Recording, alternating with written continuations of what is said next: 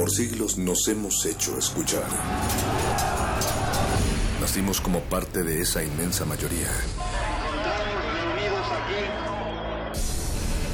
Hablar, Escuchar. debatir, proponer, cuestionar. Está en nuestra naturaleza. Seamos instrumentos de conciencia de nuestro pueblo. Usamos el sonido porque atraviesa obstáculos. Muros, fronteras. Nosotros somos la resistencia.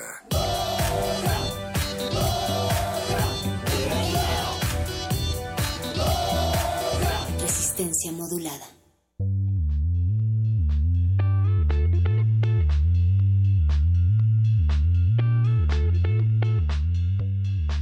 Bienvenidos a esta noche, a esta última de cinco noches en el quinto mes del 2017 y como cada quinto mes de cada 2017 nos bronceamos debajo de esta luna mojada y le damos una calurosa bienvenida a todos los que hablan y escriben el lenguaje de la Tierra. Les recordamos que las opiniones, personajes y temas que aparecen en resistencia modulada son ficticios y eminentemente lo ficticio tiende a ser opinativo, díscolo e inverecundo y debido a su contenido todos lo deben escuchar. Natalia Luna, buenas noches. Muy buenas noches, mi queridísimo perro muchacho. Buenas noches a toda la resistencia. A mí, como Woody Allen, perro, me interesa el futuro porque es donde vamos a pasar el resto de nuestras vidas. Por eso les estamos invitando al futuro que consta de tres horas en compañía de resistencia modulada. Que escriban en el BAO de la ventana el 96.1, pero además que se pongan a jugar, a poner música con la nariz y que empiecen a retar sus reflejos esta noche porque hay toda una programación que les acompañará y además que ustedes pueden estar interactuando y comentar a través de arroba R modulada si estamos en Twitter y estamos en Facebook como Resistencia Modulada, además de que nos pueden enviar un mensaje al 55 47 76 90 81. Del otro lado del cristal, quienes están también escribiendo sobre el BAO, mi querido perro muchacho, es todo el equipo de producción. El equipo de producción de resistencia modulada atendiendo a la vastedad de volúmenes y de colores que no pueden ser descritos.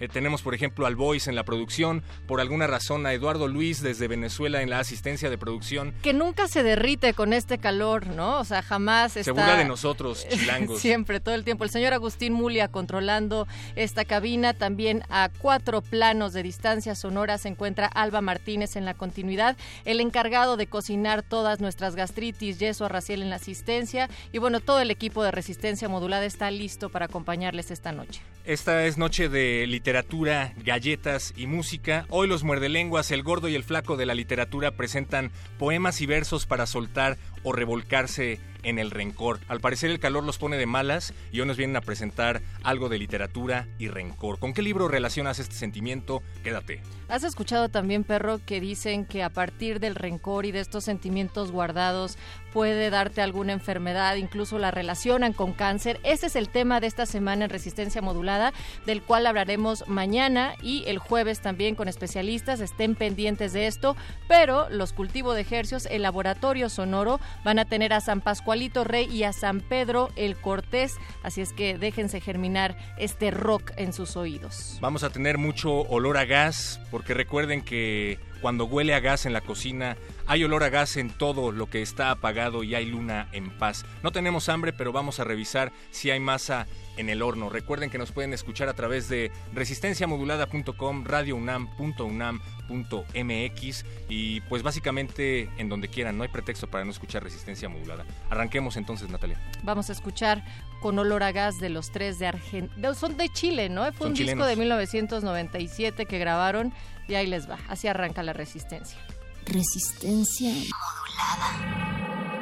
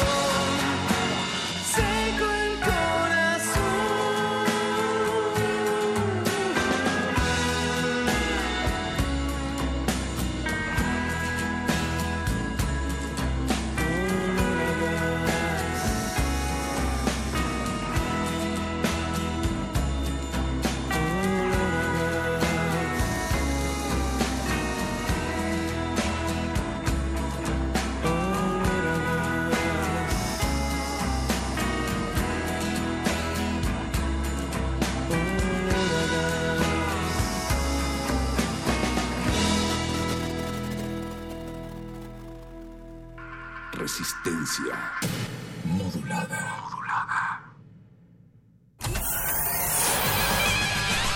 Lánguida la luna libra la lid lúbrica de libros. Maleable la mente emula al mutante milenario. Muerde lenguas, letras, libros y galletas.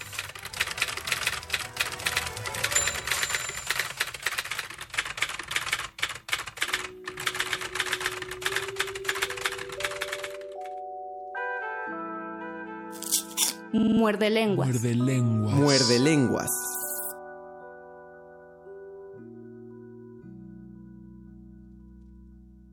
Faltan solo cuatro horas para que falten solo dos días para que termine este mes de mayo, el quinto mes del 2017. Y seguramente todos ustedes ya tienen muchos odios, muchos rencores, mucha ira acumulada a lo largo del año.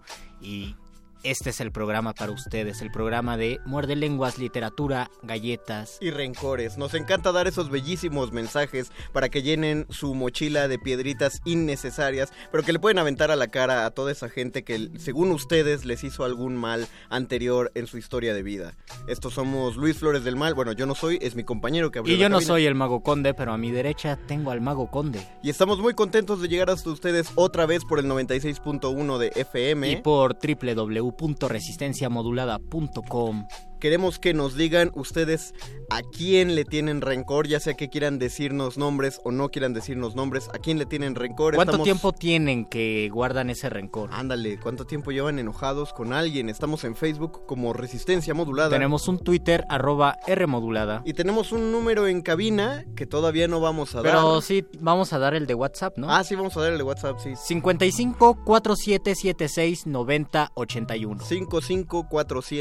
5547769081 fue despacito. Si Tenemos quieren- regalos para ustedes. Sí, tenemos regalos, ¿verdad? ¿Tenemos regalos? No sé, Bueno, por lo menos alguna cortesía. Tenemos o- playeras, tenemos playeras, tenemos por ahí unos ejemplares de libro, todavía tenemos revistas Casa del Tiempo. Y que nos muchas la calcomanías para ustedes.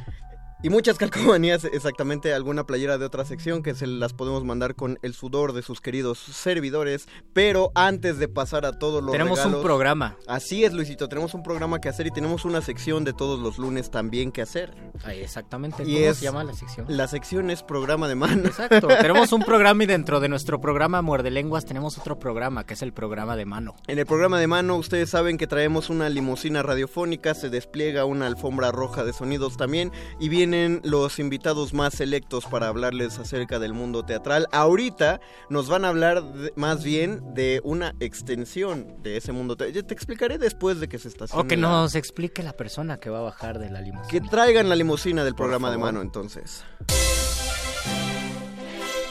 Los mejores asientos se agotan y las luces están por apagarse. Esto no es un programa de radio, es un programa de mano.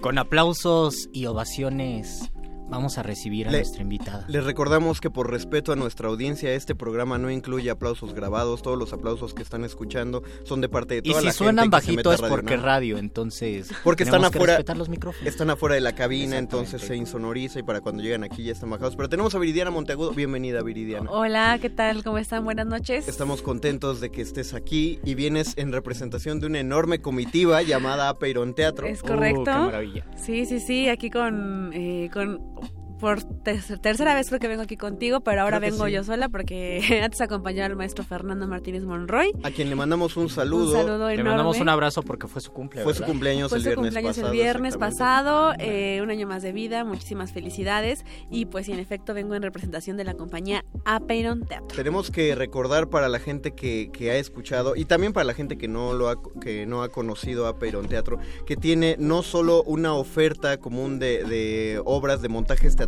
no solo producidos y realizados por ellos, No. sino que de otras Todo. compañías hermanitas y amigas de Aperón, pero también tiene una oferta académica. Entonces háblale a, a los muerdescuchas nuevos que se inician en esto acerca de esta oferta que ofre- esta oferta que ofrece, Aperón ofreciendo Que le viene ofreciendo el Aperon Teatro. Pues estamos de fiesta porque este año Apeiron Teatro cumple 20 años como compañía Uy. independiente. Y bueno, para todos aquellos que ah, el maestro Fernando ha venido aquí a hablar de- sobre su teoría, sobre aquellos temas en lo que los que se han ah, se ha abierto aquí el diálogo y todo también con los radioescuchas. Eh, estamos eh, ahorita promocionando unos cursos de dramaturgia. Ok. Sí, son dos grupos. Un grupo son los lunes a las 7 y media de la noche. El lugar es Sur 69A, 4164, en Departamento 3, en, Colu- en, en Colonia Viaducto La Piedad. Ok. El costo es de 3 mil pesos y por 16, sesión- 16 sesiones, 3 horas cada una. Este es de dramaturgia. De dices. dramaturgia, Ok.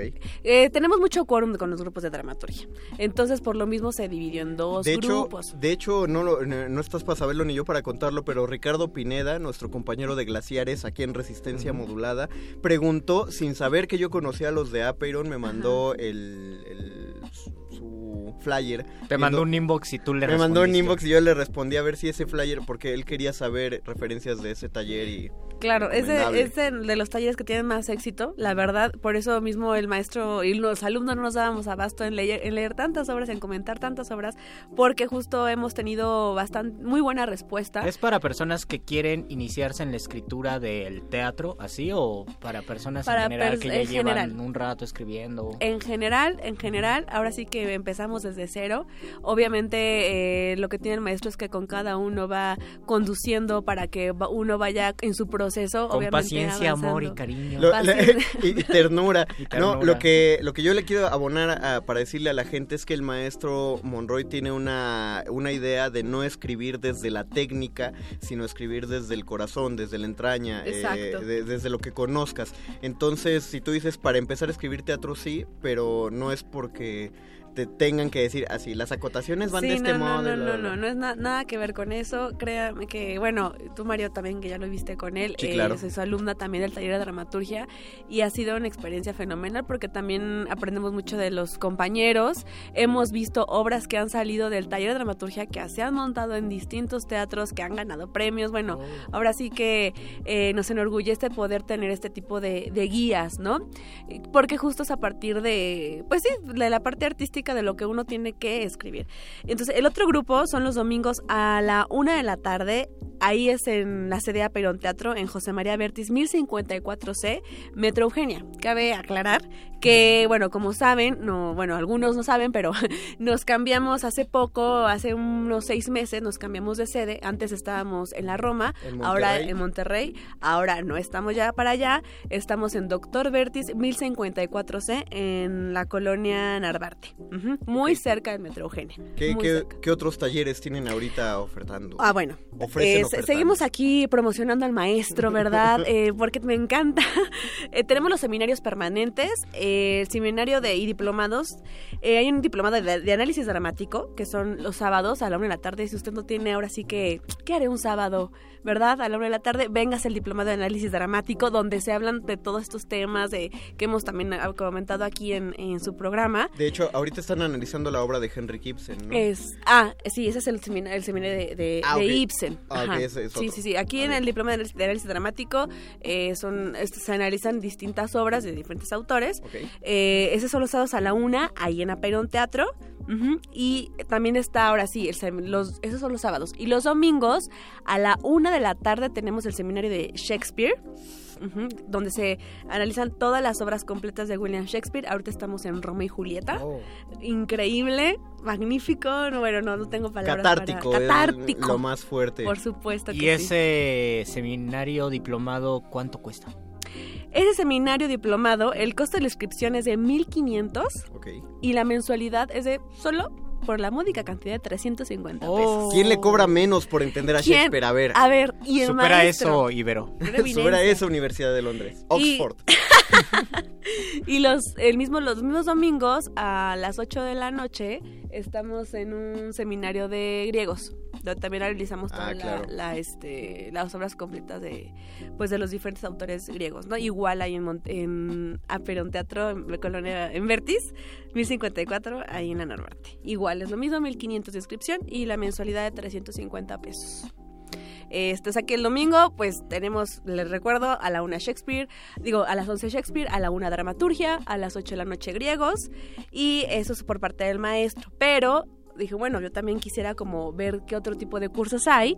Estamos promocionando ahorita un curso espectacular de tango que lo da el maestro Alberto Ruiz Alberto Ruiz Álvarez. este compañero, también este colega, actor. Y son los martes y jueves de 10 de la mañana a 12 de la, de la tarde. Ok, tango a las 10 de la mañana, bien. Tango 10 de la mañana, martes y jueves. Uno ya acaba ahora sí que calientito para realizar, para continuar con las actividades, ¿no?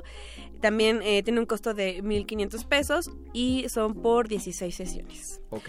Eso es este del tango, pero si dices, bueno, aparte de ta- del tango y bailar, pues yo quisiera llevar un entrenamiento pues más allá.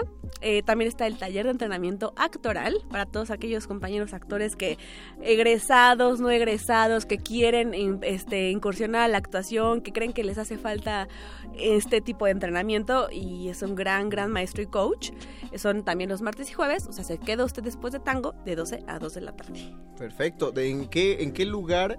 Eh, seguramente la gente se le quemó el cuaderno de tratar de escribir todos los Yo lo horarios, sé, yo lo los sé. precios con velocidad, pero ¿en dónde se pueden enterar eh, de, de Tenemos estos? nuestra página en Facebook, nuestra fanpage, Aperon Teatro en Facebook, ahí viene toda la información. Ahí me faltó nada más mencionar un, Ah, adelante. este, el de Ibsen, que Ah, es sí. el que ahorita está inquietándose mucho a a al público.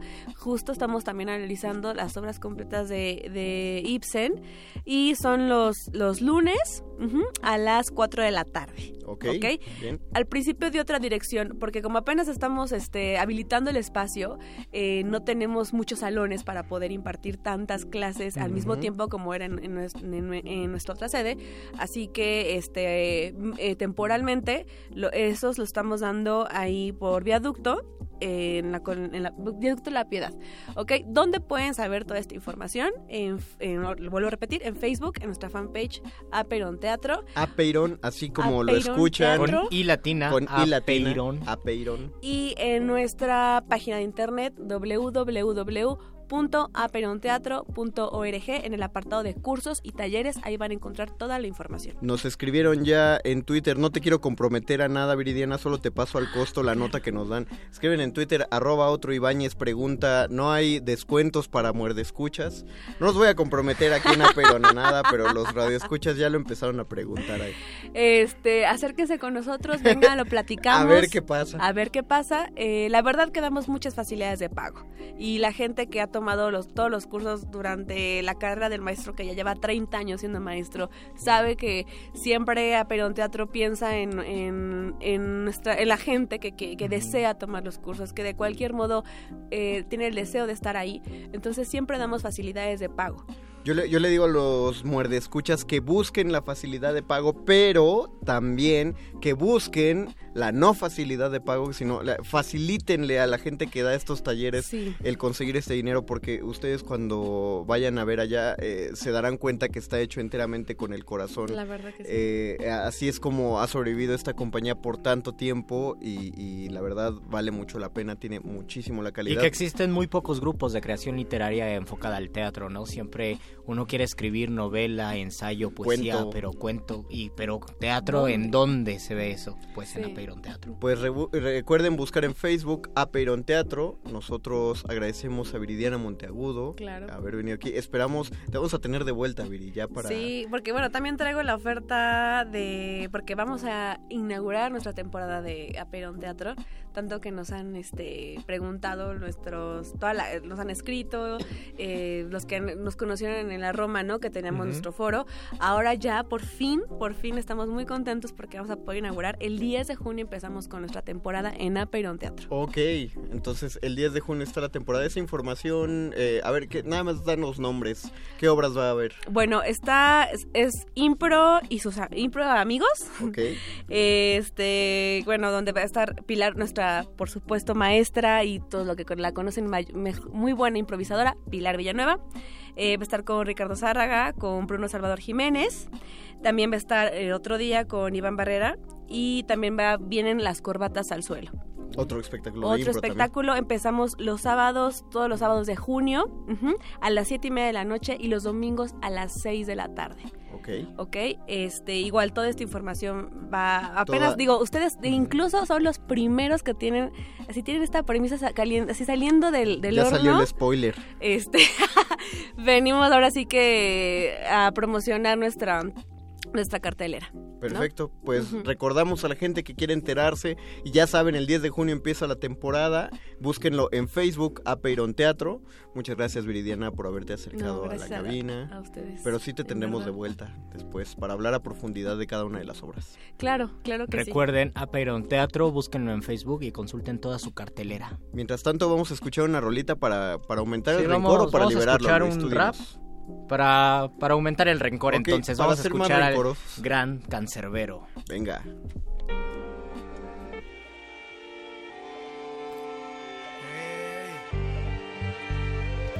Muerde lenguas. Muerde lenguas. Muerde lenguas. Suena, suena, me voy ahí. Pelín.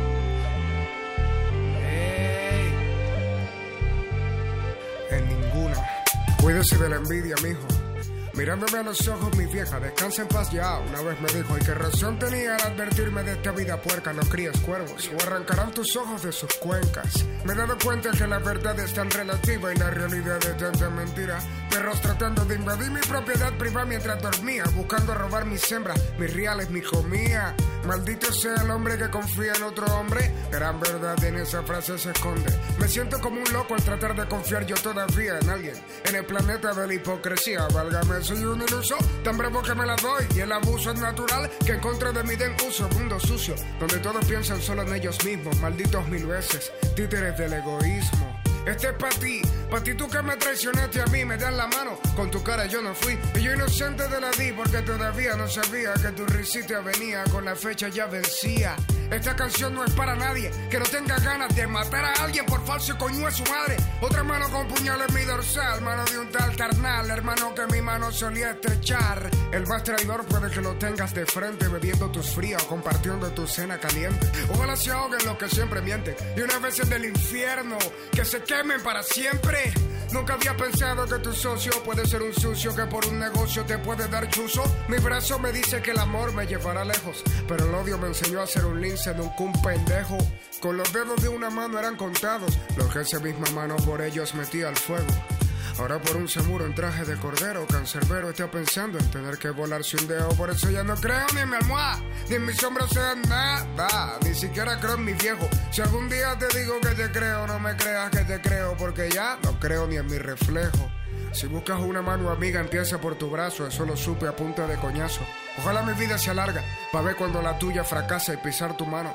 Cuando me pidas que te alce mi parce. Soy simplemente inexpresivo cuando escribo. Ya casi no bebo ron sino vino y de corazón digo que la sucia venganza mata el alma y la envenena. Pero cuando de traición se trata así, vale la pena. La palabra vale, la trampa sale. Los varoncitos se ven a los ojos para decir verdades. Déjala colar cuando pierdas batalla, que esa no es la guerra. Y si alguna te falla, cámbiala por perra. Pon de mierda la sangre de piedra y corazón. Súbele volumen, repíteme la oración. Maldito sea el hombre que confía en otro hombre. Y los que traicionaron, recuerda sus caras y sus nombres. Solo hay una cosa en ti que admiro. Y es que como siendo tan dos caras, puedes todavía dormir tranquilo. Por mi parte bien, yo sonrío. Pero por mi madre que no es bueno tenía cancerbero de enemigo. El barrio no pasó en vano. Como Willy Colón en el profundo de mi corazón soy malo. Estos malditos cagapalos piensan que yo no estoy claro. Que no son un coño de madre mis hermanos. Yo soy la vida y la muerte y no creo en nada. Ni en leyenda viva, ni leyenda muerta, ni resucitada. Yo soy real como Bolívar y su espada. Dándole puñalada a los hipócritas por su fachada. Me se va mierda cultura, putas y fama. Esta canción no es pa' que pegue, ya tiene verdad pegada. Vivirás trauma cuando no tengas pana y no te que las que te dicen que te aman me miran con ganas. Me sabe culo el flow y las habilidades, yo soy tosco. No me salen rimas que no sean reales. Dios quiere no te encuentres a González afuera y te invite una cancha hasta que alguno de los dos se muera. Un coño es madre caballero, ¿verdad? Si puedo te apuñalo hasta con el lápiz que sepa el tema. Farsantes, hay más que moscas donde te cagaste o mal olor donde me haste. Sin metáforas, bastante. Una mano te corta la otra, como dijo Tempo, y las acciones no se las lleva el viento. Que te perdone Cristo si existe, porque si por mí puedo cantar esto mientras meo en tu tumba triste. Que suba la mano el que no crea en nadie, y si nadie la sube, la subo yo. Ojalá te mueras, antiguo compadre, y nos veamos en el infierno para volverte a matar yo. Dios no puede duplicarme lo que pienso cuando te observo porque más de una vez no puedo entrar al infierno.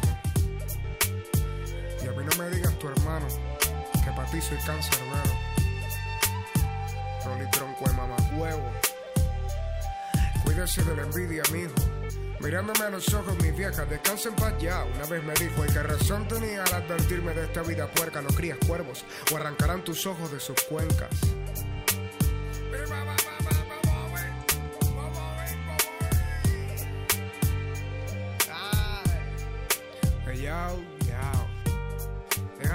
Maldita puta. Que no he botado lágrimas.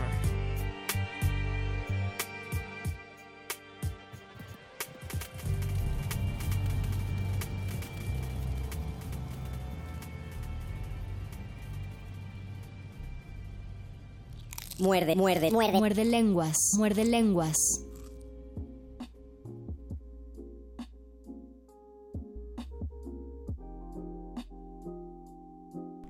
Esto es el Muerde Lenguas, el programa de literatura, galletas y rencores. Rolitranco de Mamagüevo acaba de sonar en al aire, no se llama así la canción, pero para gran eh, escándalo de Dicen nuestro que productor en Lalo Luis. venezolano significa algo muy extraño eso, o algo bonito, no sé. You're not in Venezuela anymore, así que Pero bueno, el único, el que entiende venezolano aquí es nuestro querido Lalo Luis. Y ya está llorando en Entonces no sabemos eso de... ¿Cómo, ¿Cómo era la palabra? ¿Las palabras?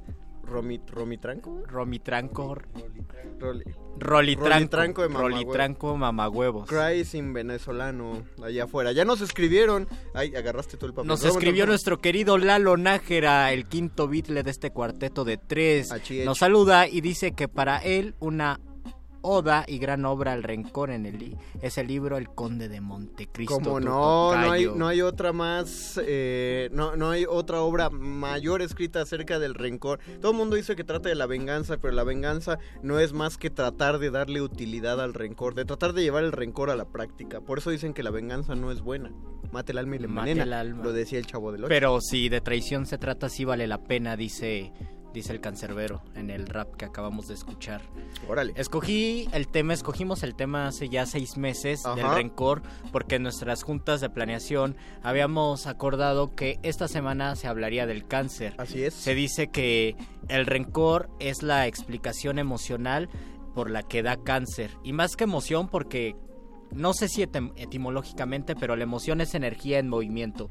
Cuando nosotros tenemos emociones que nuestro ser juzga como positivas o negativas, todo está bien si se mueven esas emociones, si sabemos navegar con nuestras emociones. El problema es que a veces las emociones se estancan y se convierten en sentimientos. Y esa, esa emoción negativa, ese sentimiento contenido, se puede traducir en rencor. Y a veces el rencor dicen que somatiza. Y muchos, y además muchos doctores están de acuerdo en eso, ¿no? Somatiza y se convierte en cáncer. Escuchen, eh, si ustedes van a, a la fonoteca de Radio UNAM, o sea, se meten a www. ya www.radiounam.unam.mx y van al apartado de fonoteca y buscan el programa El Camino del Cangrejo. Ahí hay uno, uno de los capítulos que pueden encontrar, trata justamente de las supuestas explicaciones emocionales que se les puede, o, más bien a la influencia psicológica que tiene, que tiene pues, las emociones en el cáncer. Y eh, es exactamente lo que está diciendo Luisito. El enojo, el rencor, eh, una especie de melancolía molesta, o sea, no dejar morir el pasado, pues, eh, se asocia, no vamos a decir causa, porque en sí no sabemos qué causa el cáncer, pero sí se asocia a los pacientes de cáncer. Eh, ya hablamos mucho del maestro Monroy ahorita, pero si alguien va a sus talleres de teatro griego, eh, él- una de las primeras cosas que citaría al respecto de lo que estamos hablando es la obra Filoctetes, la tragedia Filoctetes, que creo que es de So- no sé si es de Sófocles, no voy a decirlo, de todas formas son nada más tres trágicos los griegos, pero es Filoctetes. Y eh, Filoctetes es un hombre que iba, era parte de la tripulación de, este, de, de Ulises. Y Ulises, eh, y era muy bueno usando el arco, pero Ulises lo deja en, en una playa debido a que estaba herido del pie. Bueno, en una isla más bien porque Filoctetes está herido del pie, lo deja Ulises ahí porque sabe que va a ser un estorbo en la guerra de Troya y Filoctetes se queda en esa isla pudriéndose en, en el rencor que le tiene a Ulises por lo que la herida que tiene en el pie nunca sana. Desde el teatro griego ya se está marcando que esa, es- ese daño físico que tiene este personaje no va a curar y no va a mejorar justamente porque lo que motiva a este personaje todo el tiempo es el rencor. Tengo que, tengo que hacer un paréntesis y una pregunta. Hace A poco, Conde, te pregunté si había cuál era la explicación emocional de lastimarse el pie. Últimamente he visto en la ciudad que hay un montonal de podólogos. No sé si se me activó el radar de podólogos, pero yo siento que antes no había tantos podólogos, tantos establecimientos donde te curan los pies y te desentierran las uñas como eh, ahora hay más, ¿no? Que hace tiempo. Yo pienso que si hay una razón emocional es porque la gente viviendo en este mundo posmoderno, eh, apresurado y vertiginoso, le cuesta mucho trabajo decidir y a veces decide erróneamente y eso se traduce en una uña enterrada en un pie de atleta y En por dar- eso tal vez un mal exista paso. tantos tantos podólogos. Yo siento que es una explicación emocional tanto o que es confiable tal vez como la del cáncer con Siempre- las emociones siempre que busques rencor. siempre que busques una explicación emocional a un mal del cuerpo tienes que remitirte justamente a qué fu- a qué función desempeña ese eh, esa El parte órgano, del la cuerpo, parte ese, del cuerpo. ese órgano parte del cuerpo por ejemplo los pies funcionan para caminar y para qué caminamos para avanzar es la definición de rencor, o sea, Filoctetes tiene dañado uno de los pies y no se no le va a curar avanzar. porque no puede dejar atrás eh, lo que lo que su incidente con Ulises, o sea, el- la herida fue ocasionada, eh, tiene que ver directamente con su relación con Ulises, pero no se le va a curar justo porque no lo no deja morir el asunto. ¿Y pues. será, ¿Y será que en el caso del cáncer y el rencor es que las células se confunden y se atrofian porque hay una... Va a sonar esotérico esto, una energía acumulada que no podemos digerir. Hay que entender que cada cáncer de cada órgano funciona de manera diferente. Oh, sí. Entonces sí, hay, hay unos donde las células se acumulan de manera atrofiada, pero hay otros donde las células más bien como solamente se sobreproducen. O sea, esa es la, la Ah, definición de un tumor básico, que tienes un montón de células eh, que funcionaban para un órgano y son células inútiles, pero son células que siguen alimentándose, por lo tanto están... eh, obteniendo nutrientes que son necesarios para, digamos, las células útiles. Es Oh, una explicación difícil. tremendamente son, somera, o sea, es muy vulgar lo que acabo de decir, pero es, es como uno de los funcionamientos. Por eso un tumor benigno está formado simplemente de, de esas células, pues solamente tejido, tejido que no está muerto porque está unido al tejido vivo, pero no es tejido útil. El y una de las explicaciones, no de las explicaciones, de las definiciones más bonitas del rencor es la de José Gorostiza en Muerte sin fin. Dice que los rencores son zánganos. Hace poco alguien me dijo, Ah. "Eh, uno no tiene que ser ese zángano rencoroso del que habla Gorostiza. Los rencores son zánganos porque se alimentan de uno y viven a, costas de, a costa de uno sin que hagan absolutamente nada más que no dejarnos vivir bien o estamos viviendo al servicio del rencor. No sé si existe algo positivo en el rencor en cuestión de creación literaria, pero se cree decimonónicamente y bohemiamente que el cualquier ejercicio creativo, estético y artístico significa liberar los demonios. A lo mejor no evitas el rencor escribiendo, pero es una manera de enfrentarte con tu rencor escribiendo, aunque nunca lo saques. Eh, más bien, sí, yo creo que no sale. Es que eh, la, la cosa es así. Si tú le escribes, digamos, en este punto de su vida, cada uno, tú, Luisito, ustedes, muerde escucha, si cada uno decide en este momento escribir un, un poema satírico que totalmente ridiculice y se burle de, digamos, la primera expareja a la que le tengan rencor. Y estamos Oh. hablando entonces, eh, eh, conforme más edad tenemos, estamos hablando de una experiencia de vida más antigua.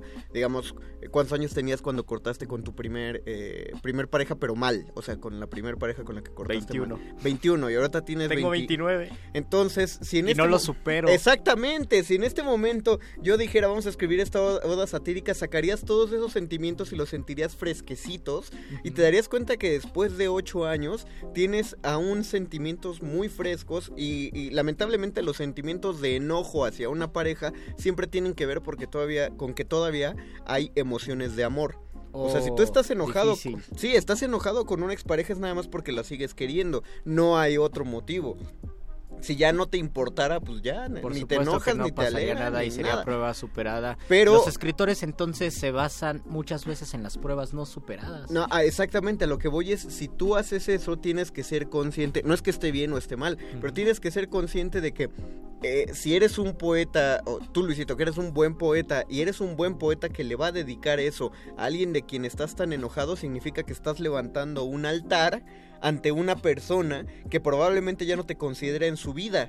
Entonces, ¿a quién le está haciendo daño llevar esa carga? y sobre todo, ¿quién está uno poniendo... mismo y es un altar al ego que es enorme y que es el que realmente te está dañando, ¿no? Exactamente, porque tú no dejas que las cosas pasen, tú nada más eh, eh, usas tu esfuerzo, por ejemplo, ese mismo poema que pudiste dedicarlo a cantar a, a- a tu alegría actual, a, al- a tu futuro amor, qué sé yo, eh, podías, podías Se lo poner dedicas ese... a un pasado que no existe. Exactamente, pudo ser Que un no poema para conseguir el Nacional de Poesía, pero está, tiene el nombre de aquella persona de la que según tú ya no te quieres acordar. Por y así eso... hay muchos, así hay muchos casos buenos y malos. Puede salir algo bueno o como puede salir algo fatal. Nos dice Fátima, si no habrá TV Muerde. No nos guarde rencor, Fátima, pero no pudimos eh, conectar el TV Muerde. Lo que pasa es que les tenemos una sorpresita que va a salir después. No sé, Exactamente. no sé qué tanto spoiler podemos dar ahorita, pero no lo vamos a pero no vamos a dar nada. Entonces, eh, pues disculpen, no hay- pero el miércoles sin falta van a ver otra vez nuestras preciosas caritas. Pero mientras coméntenos por por Facebook, por Twitter. O por el WhatsApp 47769081. Queremos saber, otra vez, 47769081. O, o también por teléfono de cabina 55 23 54 12 55 23 54 12 y nos dejan recado con nuestra mamá alias Yesua. Ahí les van a pueden dejar ahí el mensaje mientras usted se decide a comentarnos acerca de rencores literarios o personales. Vamos a escuchar una rola para regresar con el momento de la iluminación, el momento apoteósico de la noche, Va. el doctor Arqueles. Vamos a escuchar a Mercedes Sosa, me parece. Ella era Galopa. Murieta, que es un poema de Pablo Neruda, musicalizado por no sé quién y cantado por Mercedes Sosa. A ver.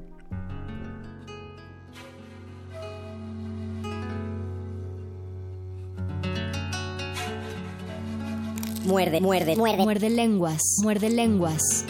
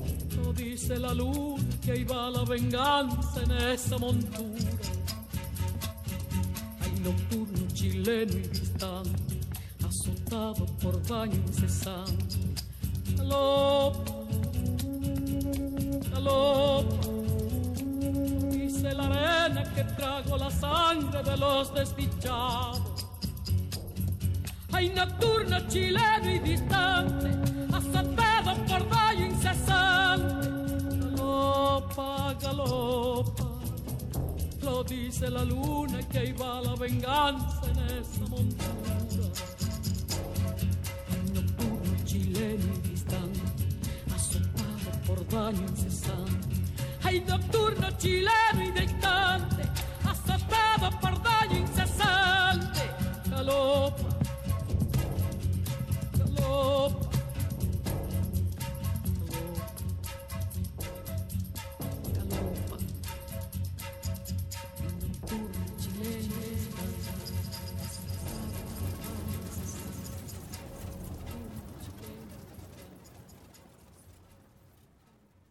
Saúl Eledrón muerde lenguas. Guas, guas, guas, guas.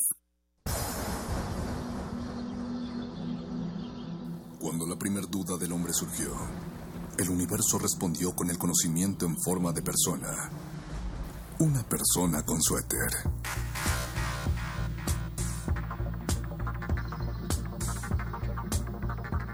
Es la hora de la iluminación con el doctor Arqueles.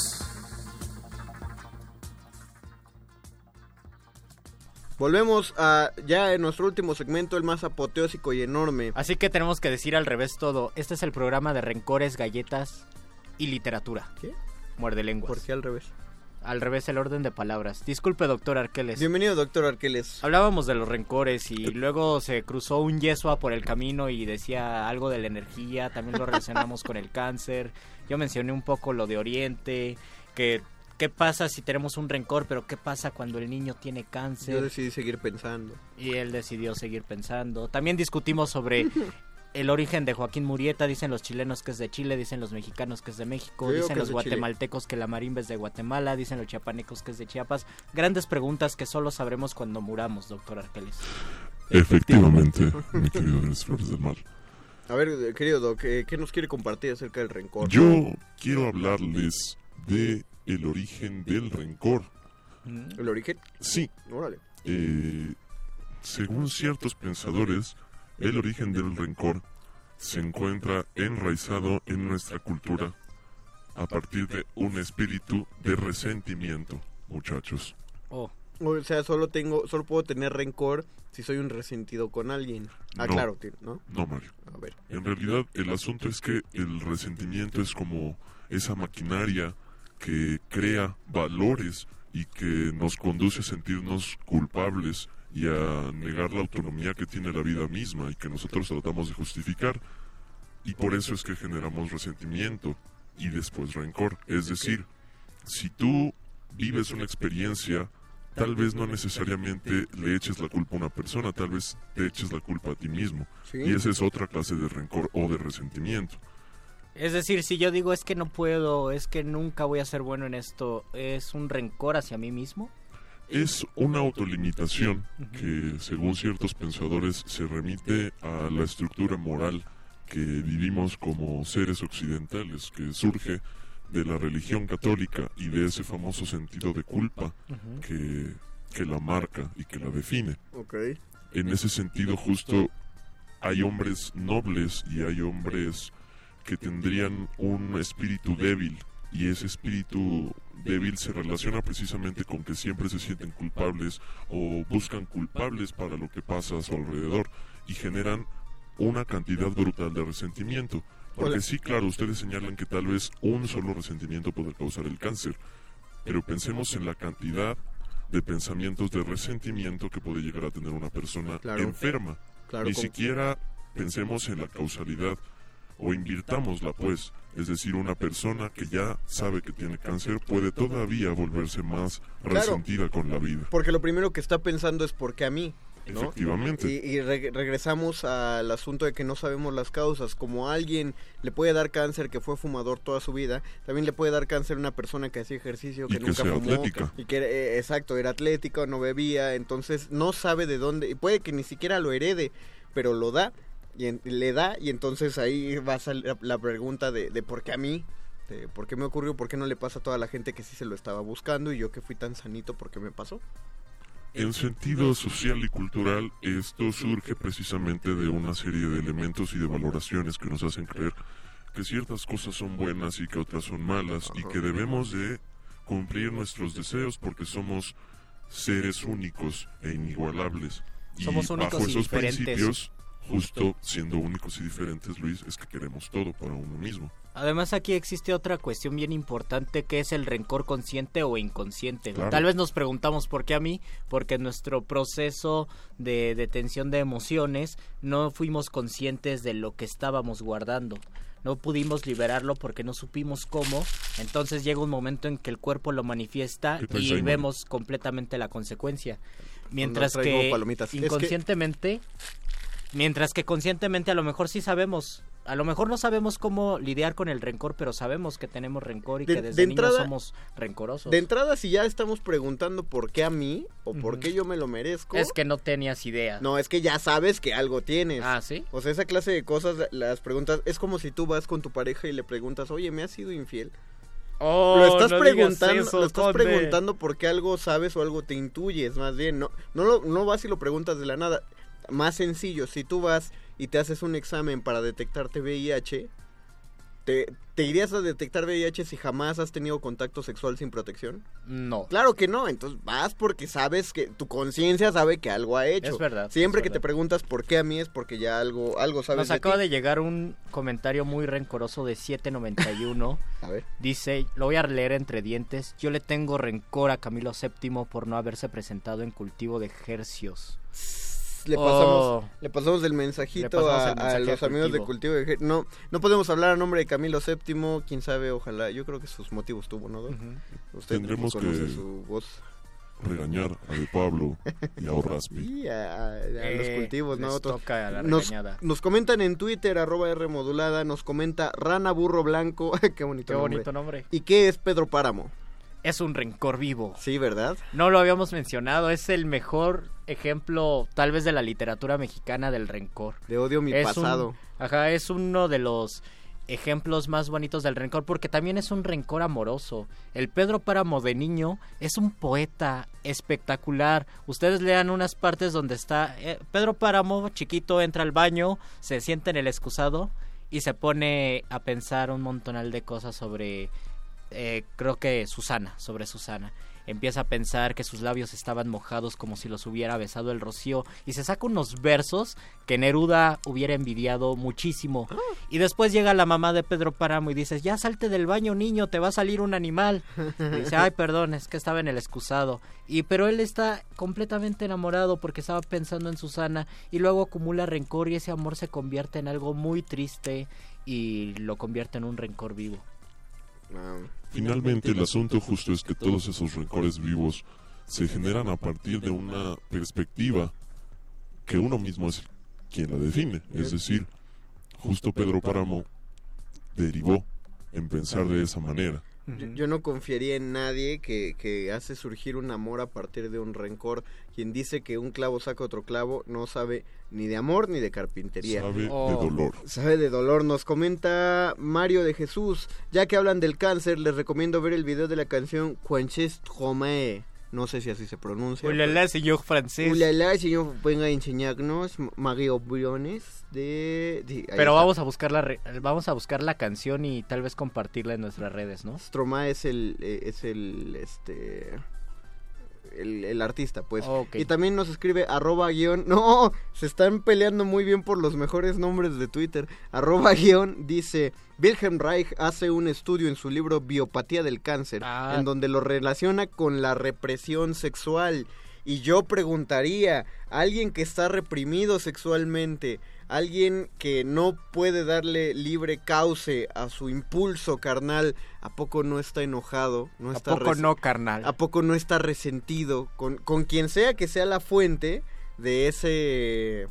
De, de- de esa represión sexual. O sea, a veces te reprimen eh, la iglesia y entonces te enojas con la iglesia, o te reprime la sociedad, o te reprime tu familia, y obviamente pues te enojas. Incluso se puede convertir en una enfermedad social, ¿no? Ese ¿No? es el asunto. Un rencor, a un- por ejemplo, el de Pedro Páramo, una persona rencorosa que tiene un alto grado de poder para ejercerlo, a lo mejor no se le desarrolla un cáncer, pero sí puede, no lo sé, construir un muro o O hacer una volverse guerra. él mismo un cáncer para la Volverse sociedad. un cáncer para la sociedad. Ahí tienen a Trump.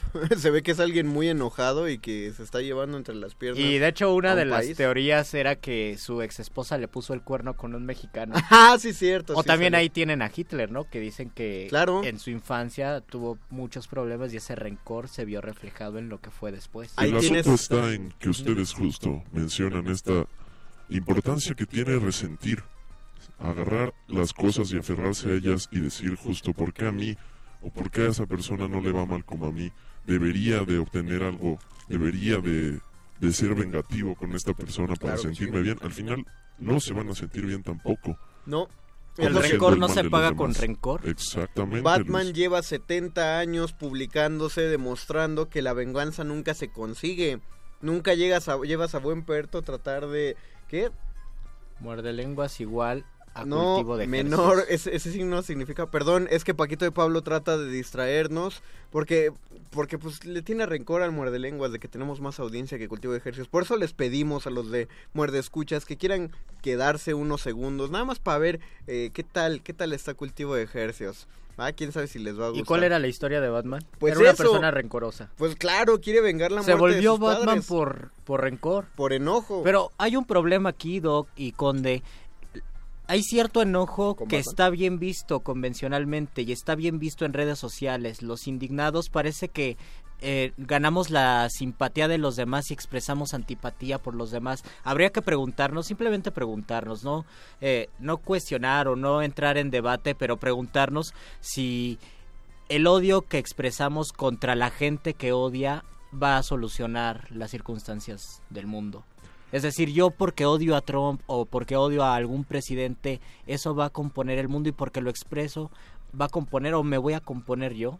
Hay un análisis hecho por Irmgard Edelheitz, una escritora mexicana, curiosamente, en su libro publicado el año pasado conocido como La tiranía del sentido común, en el cual analiza justamente cómo es que el uso de ciertos medios de comunicación y de ciertas redes sociales para la indignación solo está replicando un sistema de control que nos hace creer que estamos con una comunidad Oh. discutiendo un tema y en realidad es como si solo lanzáramos un grito en una habitación y el eco se regresara hacia nosotros. Pobre de nuestro hígado. Lo que voy a decir va a sonar muy feo, pero ojalá lo- se tome de la mejor manera posible. Ya se va a acabar el de lenguas. Exactamente. Oh, no, ya se lo diré el miércoles, no hay problema. No, no, no. O sea, yo creí que eso ibas a decir y eso es muy triste. No, no, no, pues ya que se No, acabe. no, no, no, pero ¿qué vas a decir? No, en serio, porque no lo voy a poder explicar en 30 segundos mejor. Nada más un tema para que no se me olvide y yo te lo ya recuerde. Ya, un, in- un- un inconforme social nunca va a estar conforme. Oh, qué triste. Aunque, lo- aunque su inconformidad se Explícate el miércoles con Me explicaré el Nos miércoles. 2962. Alfred Ah. Nobel no hizo el premio Nobel, porque dicen que es Nobel, no Nobel. Bueno, no hizo el premio Nobel de matemáticas porque su esposa lo engañó con un matemático. Toma eso, matemático. Ay, qué feo. ¿no? Ay, qué feo, sí, se siente feo. Muchas gracias a producción Don Agustín Muli en los controles técnicos. Muchas gracias a Oscar El Boys. Muchas gracias a eh, Eduardo Luis que andaba por ahí. Muchas también gracias, a Yesua, Iván. a Iván No, Yesua no. Le tengo rencor. No, no es cierto, Yesua. A ti también. Gracias, a Doc. Pedro Páramo. Te Se amo, despiden Pedro de estos Páramo. micrófonos el Mago Conde. Luis Flores del Mal. Y el doctor Arqueles. Esto fue el Muerde Lenguas y ahora sigue Cultivo de Hercios.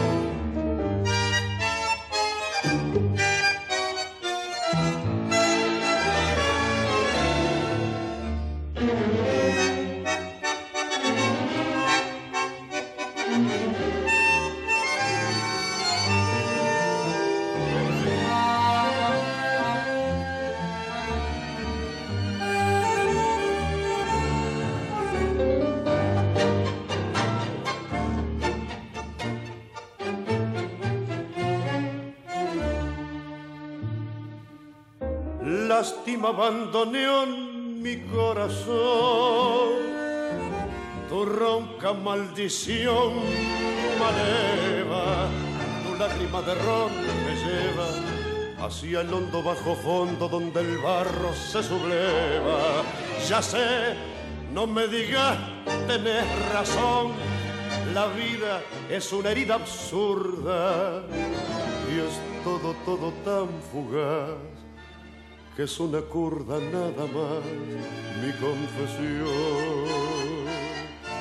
Contame tu condena, decime tu fracaso, no ves la pena que me digo. Y háblame simplemente de aquel amor ausente tras un retazo del olvido. Ya sé que me hace daño, yo sé que te lastimo, llorando mi sermón de vino. Pero es el viejo amor que tiembla bandoneón y buscan un licor que atorda la curda que al final termine la función corriéndole un telón al corazón. Los locutores del muerde lenguas se quieren deslocutor y muerde lenguarizar. El que los deslocutor y muerde lenguarice, buen deslocutor y muerde lenguarizador será.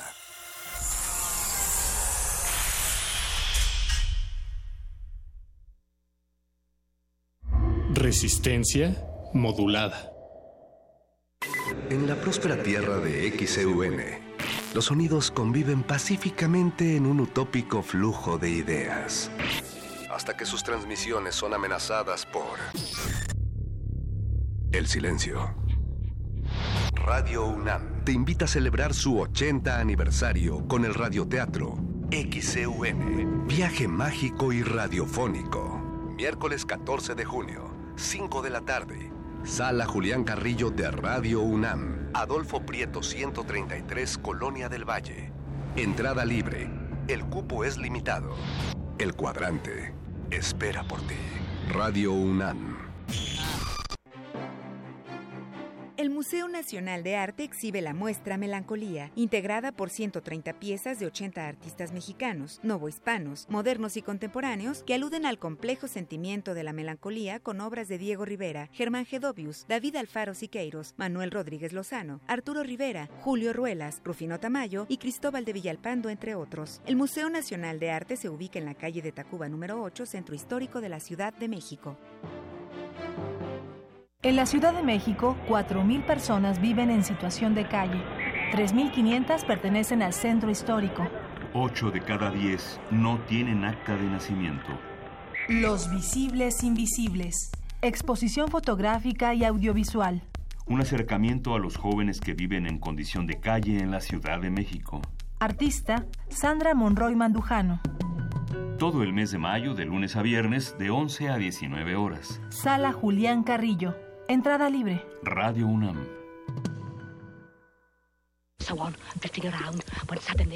Una galería para descubrir sonoridades del mundo poco conocidas. Abre la puerta del Gabinete de Curiosidades. serie que recupera y analiza audios y grabaciones de diversos archivos sonoros. Domingos a las dos y media de la tarde con Frida Saldívar y Luisa Iglesias. Somos coleccionistas de sonidos. 96.1 de FM. Radio UNAM. Resistencia modulada. Interrumpimos lo que sea que esté haciendo para traerle este corte informativo. La, la nota nostra. El último lugar para informarte.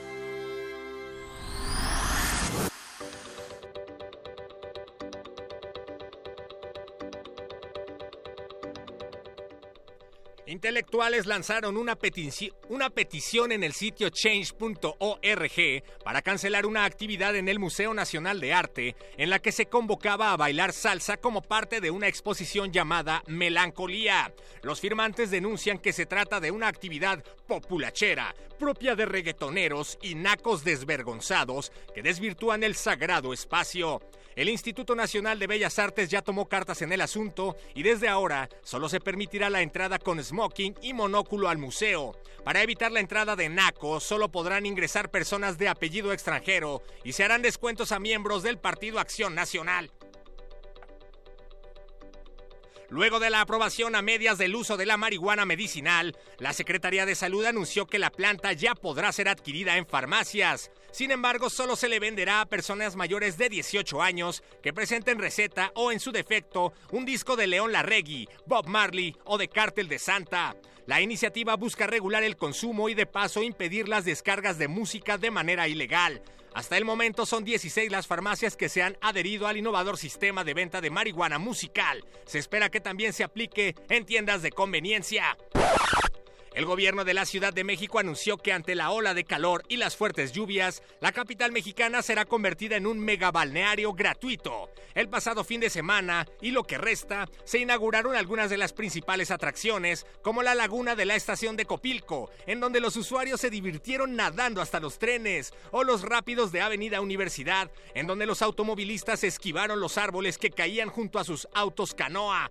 El jefe de gobierno prometió que próximamente habrá nuevas y desafiantes De los creadores de Jorge Luis Borges y el Infraestructrocho, llega el premio Jaime Sabina.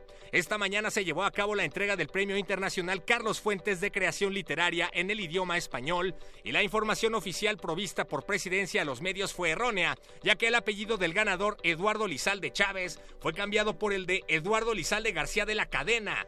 Por si fuera poco, la flamante decoradora de interiores y secretaria de Cultura María Cristina García dijo que el escritor había ganado alguna vez el premio de poesía Jaime Sabina. Lizalde es el tigre de la poesía mexicana y ayer perdió Tigres. Mal día para los Tigres. Cómo me enoja el fútbol, nos distrae de lo importante y el pobre pueblo ignorante al verlo pierde el control. Por eso opino que gol, no fue gol, ese portero iba en línea el delantero, no era fuera de lugar, ese gol debe contar, el árbitro es un culero.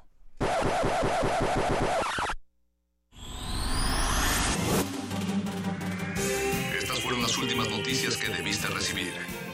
Puedes continuar con tus actividades cotidianas. La no- nota, nota nostra. La nota nostra.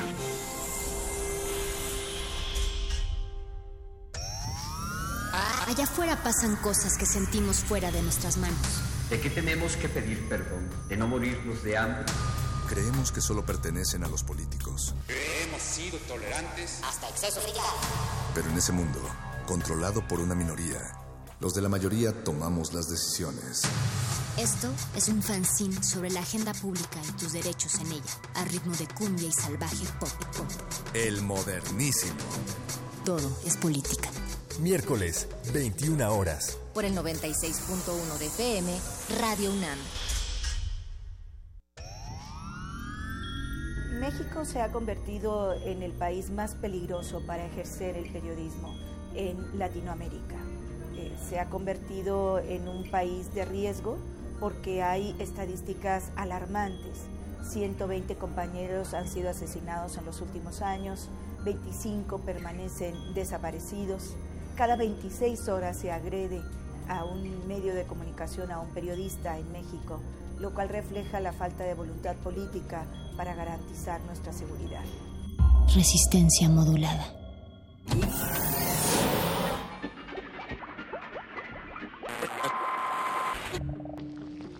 Entre los brotes culturales silvestres y la hidroponía acusmática se encuentran las conversaciones cantadas. Estudiamos el milagro de la música libre en el aire. Cultivo de hercios. Frescura en la flora musical.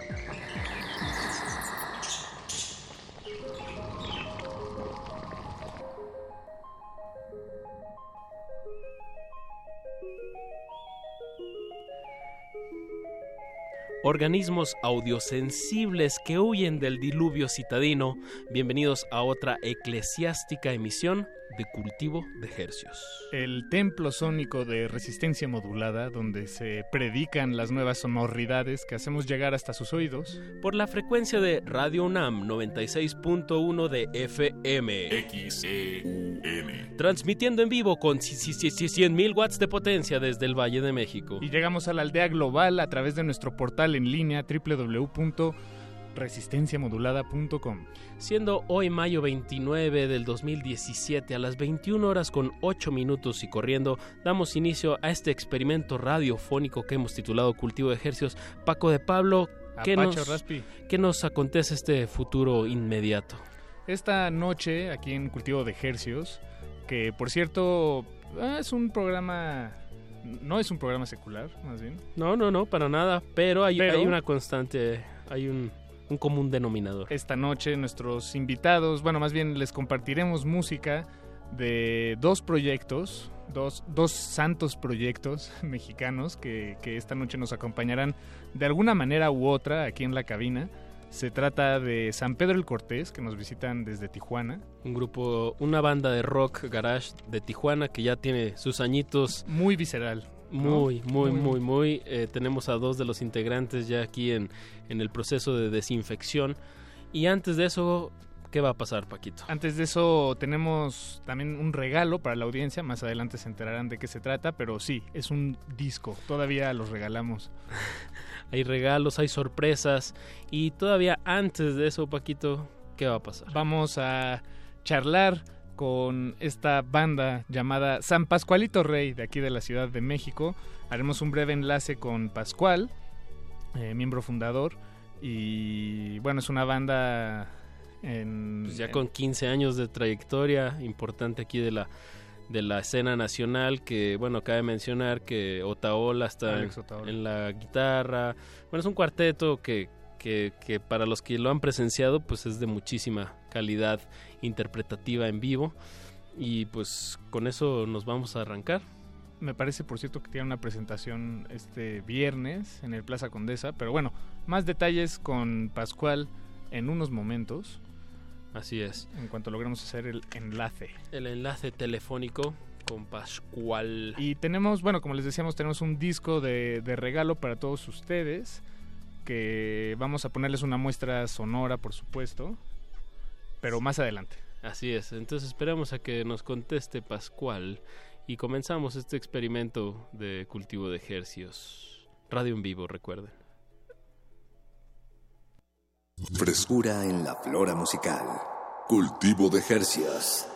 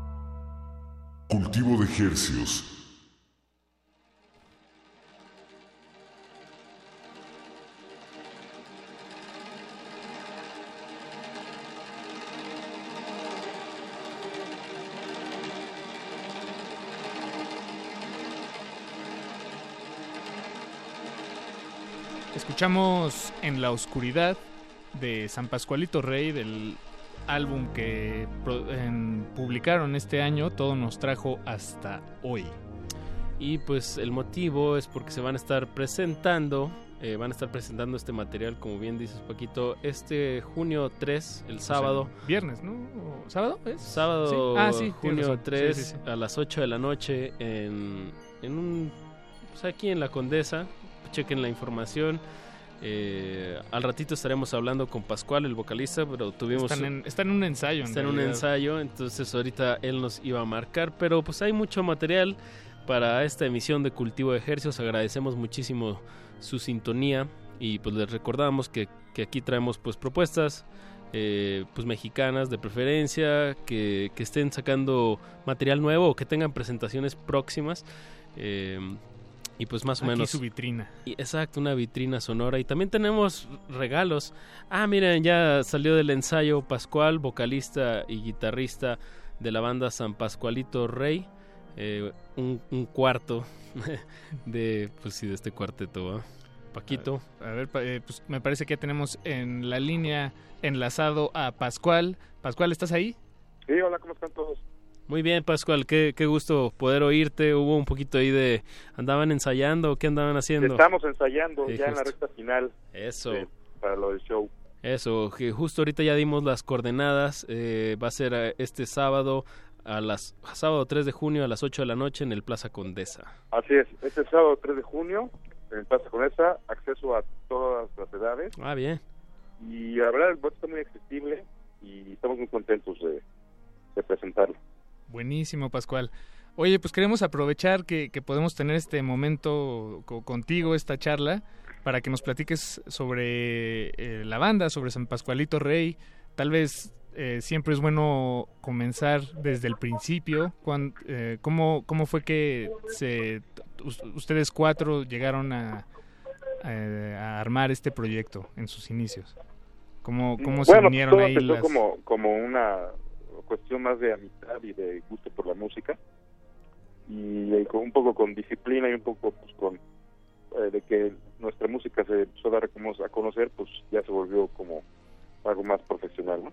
Claro. Y ya con una trayectoria de más de 15 años, ¿no? 17 años. 17, eso. Exactamente. Y bueno, ahorita vimos ya el tema de En la Oscuridad.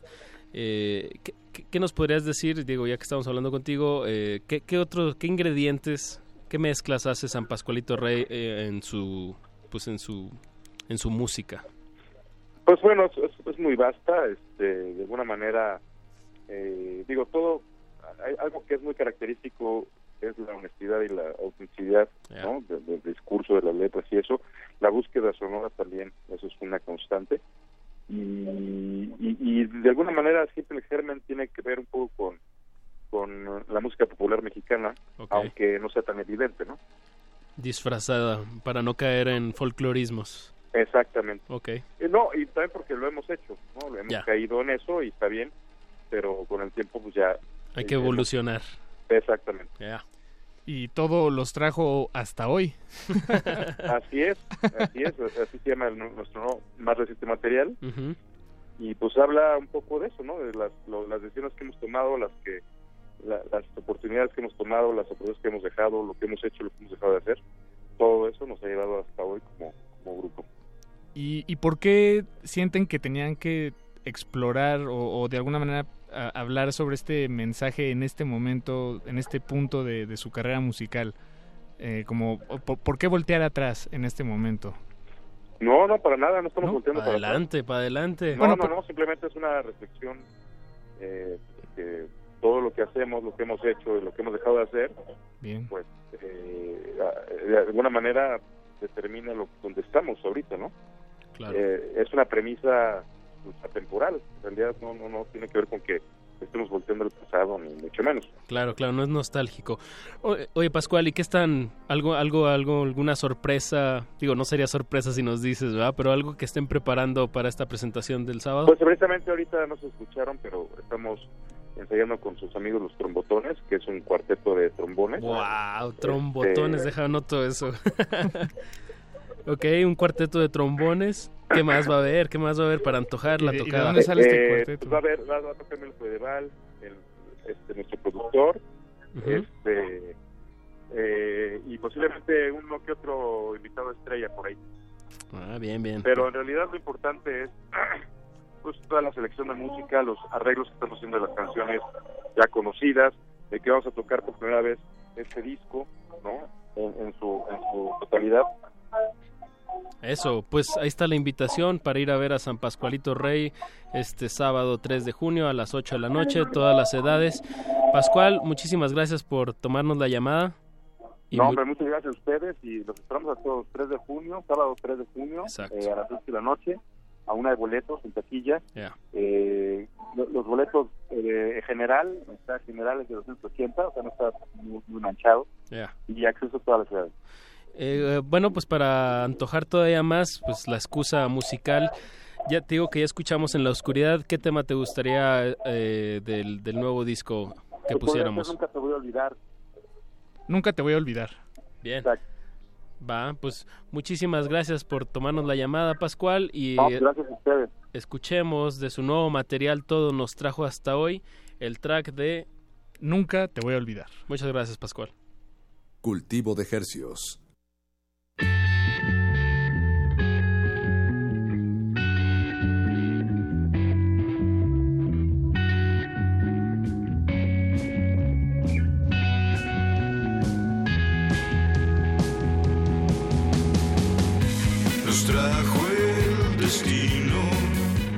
La sangre nos hizo, las huellas que dejamos no tienen piso. La risa explota El fuego es la bruma, todos voltean cuando sacamos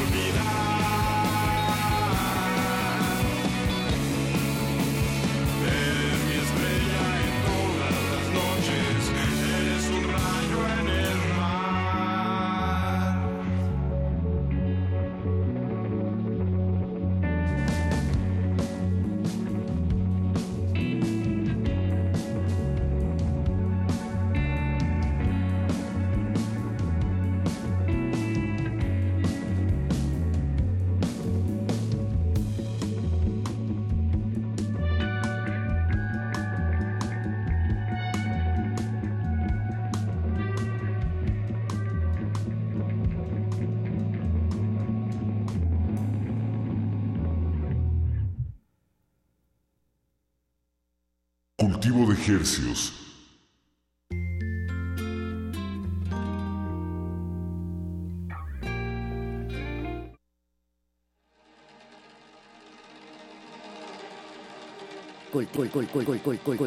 Cultivo de hercios.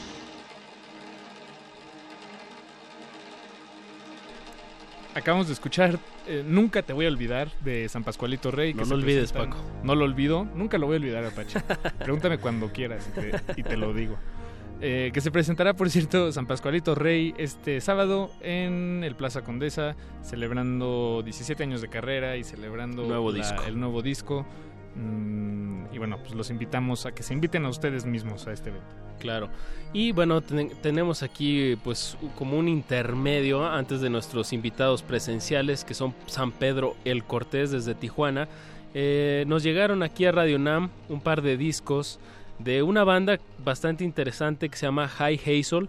Ellos son de Boise, Idaho, eh, muy al norte, ya casi pegado a Canadá, eh, pero que conocieron a una banda de Guadalajara en Seattle y luego se fueron a, grabar un disco a Guadalajara.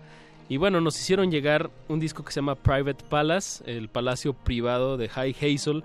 Y la verdad eh, creo que va muy, muy al caso porque pues, pues para regalar y porque también este pues trajeron dos copias para la audiencia y, y, pues se los vamos a regalar a las dos primeras personas que llamen.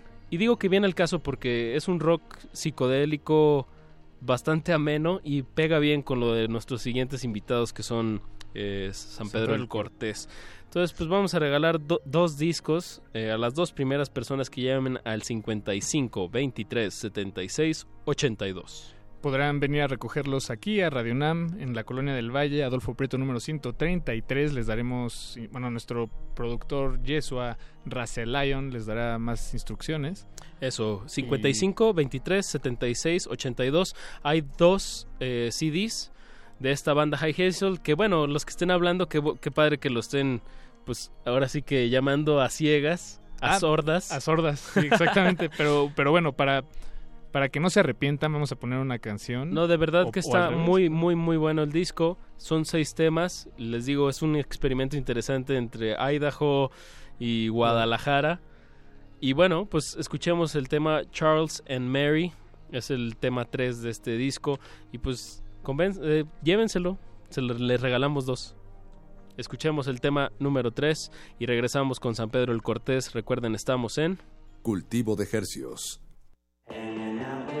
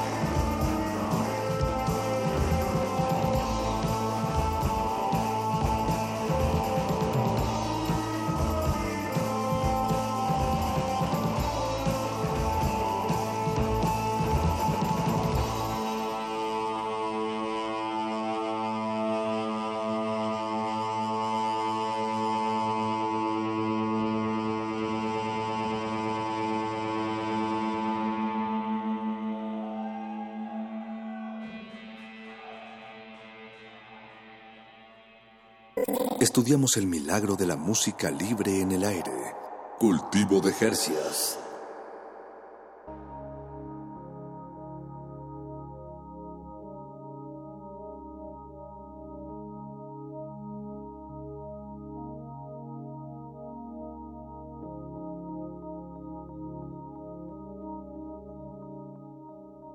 Acabamos de escuchar Charles and Mary de la banda High Hazel, un pues un cuarteto de, de, Boise, Idaho, que se vino a grabar a Guadalajara y nos trajeron discos. La verdad estaba bastante interesante el proyecto. Eh, chequenlo en internet. High Hazel pegado, que sería como Hola Avellana. Y el disco se llama Private Palace, el palacio privado. Eh, bueno, si, si a alguien le interesó, ya se fueron los dos discos que, que regalamos. ¿Quién se los eh, llevó? Se los llevó Francisco y Freddy. Felicidades Francisco Freddy por, por su regalo y gracias por su sintonía, por supuesto. Claro, ahorita vamos a Les tener... acariciamos las orejas en, en, como gesto de, de, agradecimiento. Claro, y no, y va a haber más regalos, no le cambie, porque ya tenemos aquí recién desinfectados y sanitizados a Diego Córdoba y Mario Alarcón, guitarra y batería de San Pedro el Cortés desde Tijuana representando aquí en las frecuencias de Radio Buenas noches, Hola, hermanos. ¿qué tal? Buenas noches. Un saludo a todos los que están atorados en el tráfico por la lluviecita. Sobre todo ahí la gente de periférico. Tienen dos horas. Hay tripenos, media hora los que andan ahí, ¿eh? Saluditos. Estén pendientes, pueden hablar y pueden ganarse ahí algo. Exacto, y, y también un saludo a todos los que se tuvieron que bajar del metro, de la línea 9, ahorita me estaban platicando que, que se paró el servicio. ¿Y por qué? ¿Por la lluvia? Ajá. Una falla eléctrica. Varias parecer. cosas ahí por la lluvia, ¿no? Sí, caray. Pero bueno, nos da mucho gusto que nos visiten de nuevo, muchachos. Tal vez la última vez fue hace como un año, ¿no? Fue un año, Creo que, exactamente. eh, recién acababa de ser el Normal 2016, donde usted... ¿Fue el 2016 donde Dos tocaron? Sí, ah, sí, ¿O fue el año 2015? pasado. El año pasado. El año pasado. Ah, buenísimo. Nos tocó compartir escenario con A Place of Very Strangers, Deer Exacto. Hunter. Varias banditas. Varias bandillas ahí. Banditas Las pirañas. Pesadotas. Los Pesadonas. pirañas, sí, también estuvieron aquí en la cabina, el normal del 2016. Y me acuerdo que estaban estrenando canción Asco, ¿no? Con, Bueno, con- el disco, ¿no? Salió... Y el disco. Así el- es, estábamos, estábamos promocionando el primer sencillo, que fue Asco. Eso. Qué asco. Qué asco. Qué asco. Oigan, chicos, pues platíquenle a la audiencia que, bueno, ya, ya, ya han estado aquí, pero dennos un, un brief, un resumen de, de, pues, quién es San Pedro el Cortés en, en pocas palabras. Digo, ¿de Si dónde ser- vienen? si pueden ser menos de 30 Ajá, palabras, 30 está- caracteres. está mejor. No, no es Somos a. Pedro Jóvenes, el Cortés, jóvenes, jo- jóvenes sin empleo, empleo con solamente una guitarra, un amplificador y un bombo y una tarola. y un Eso. bombo y una tarola. Buenísimo. Es, es a- Apache.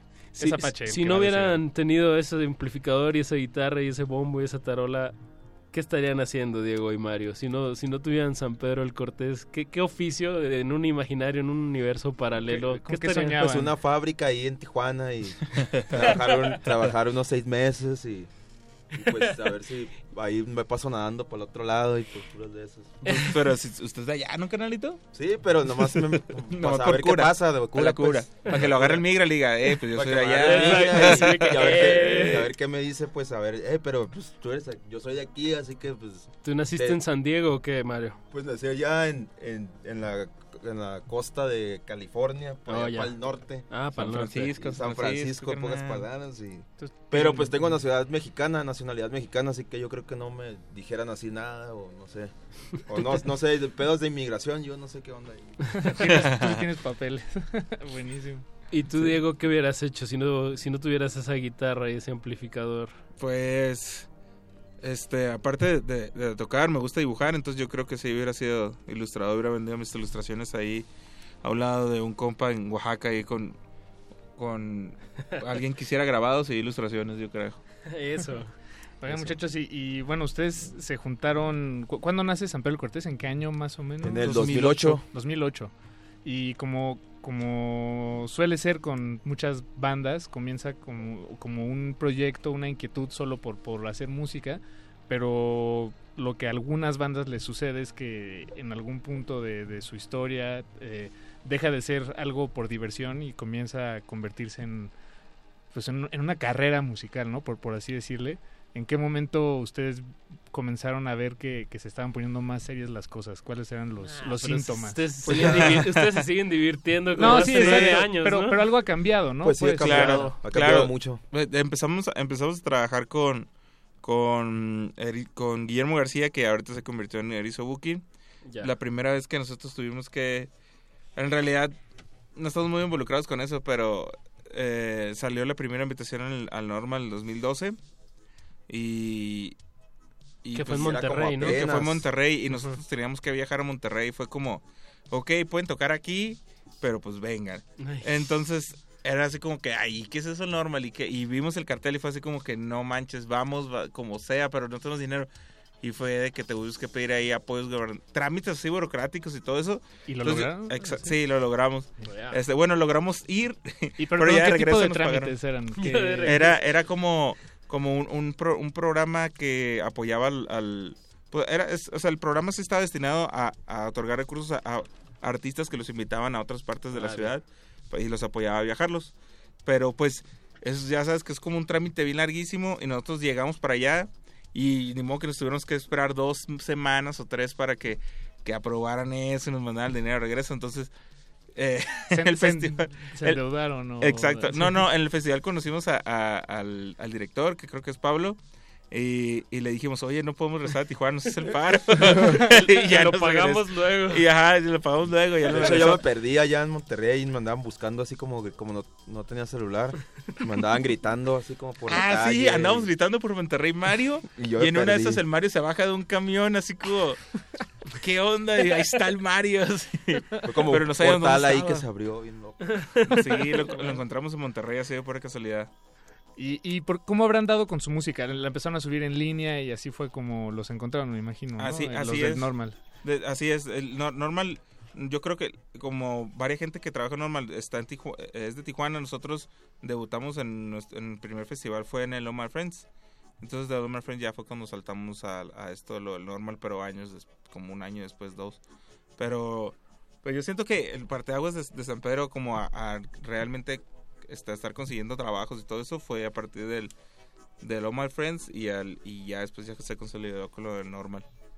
Entonces los, los festivales en su experiencia sí sirven como una, una puerta a Un trampolín. de un trampolín de posibilidades. Sí, porque va mucha gente que va a ver a los headliners y, y la verdad pues nosotros no, no somos headliners, entonces la gente que ya nos alcanza a ver ahí fue así como que, ah, ya nos busca.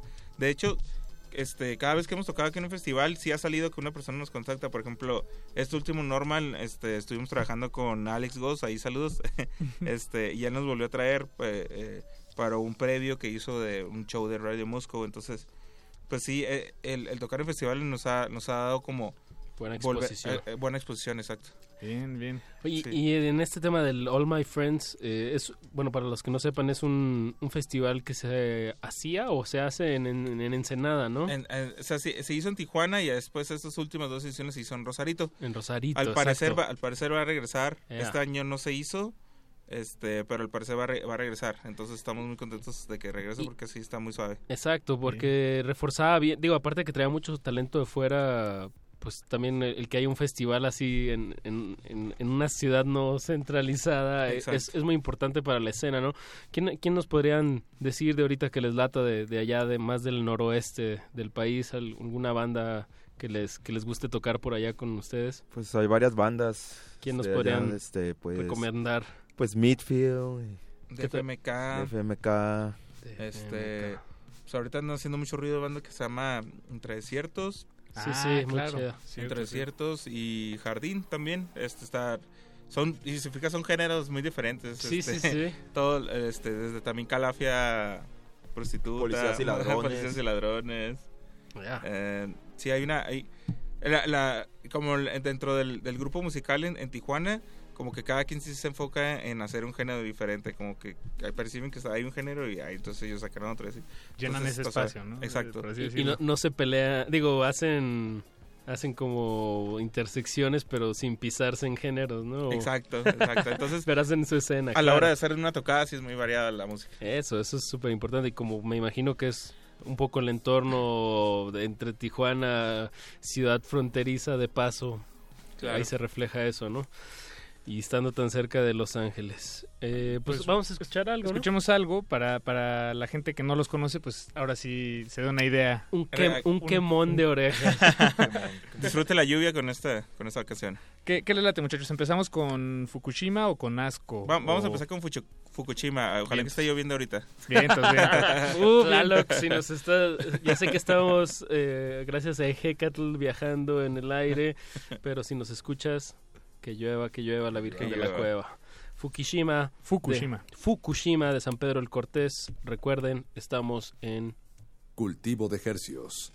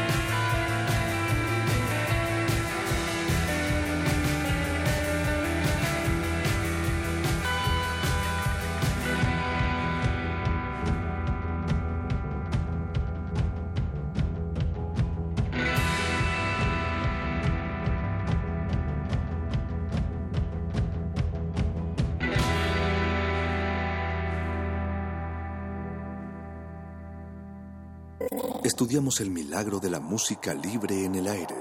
Cultivo de Jercias.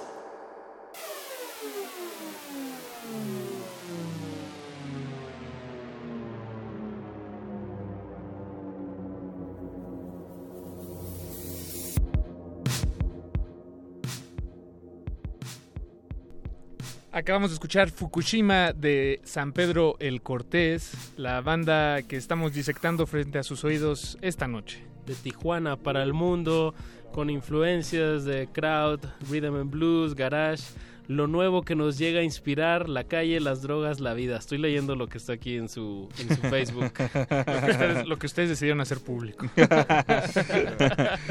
no hay nada que, ni- que mi madre no sepa. Exactamente.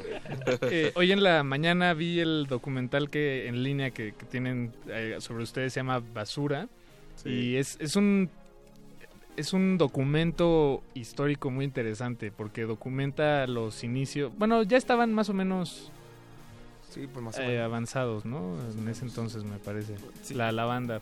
Pero es, sí es un es un es interesante porque lo, lo siguen ahí en las calles de Tijuana y uno puede ver detrás de bambalinas cómo, cómo es San Pedro el Cortés. Eh, vaya, siento que los conozco mejor, muchachos, a raíz de eso. ya, ya, ya, sabes qué es lo que hacemos. sí, exactamente, ya, ya lo sé bien. ¿Quién, ¿Quién hizo el documental? El documental lo hizo nuestro buen amigo Carlos Matsuo. Este, un saludo si andan escuchando. Este, lo hizo ahí como un proyecto de escuela y después de ahí ya le dio continuidad. Este, lo tomó como ya un proyecto personal y lo estuvo presentando en varios festivales. Este, tenía ahí un conecte con con Ambulante. Entonces, ah, lo clavó ahí. Ajá, entonces también lo, en Ambulante también lo, lo estuvieron proyectando en varias ciudades. Y de hecho hicimos una, una gira promocionando el, documental.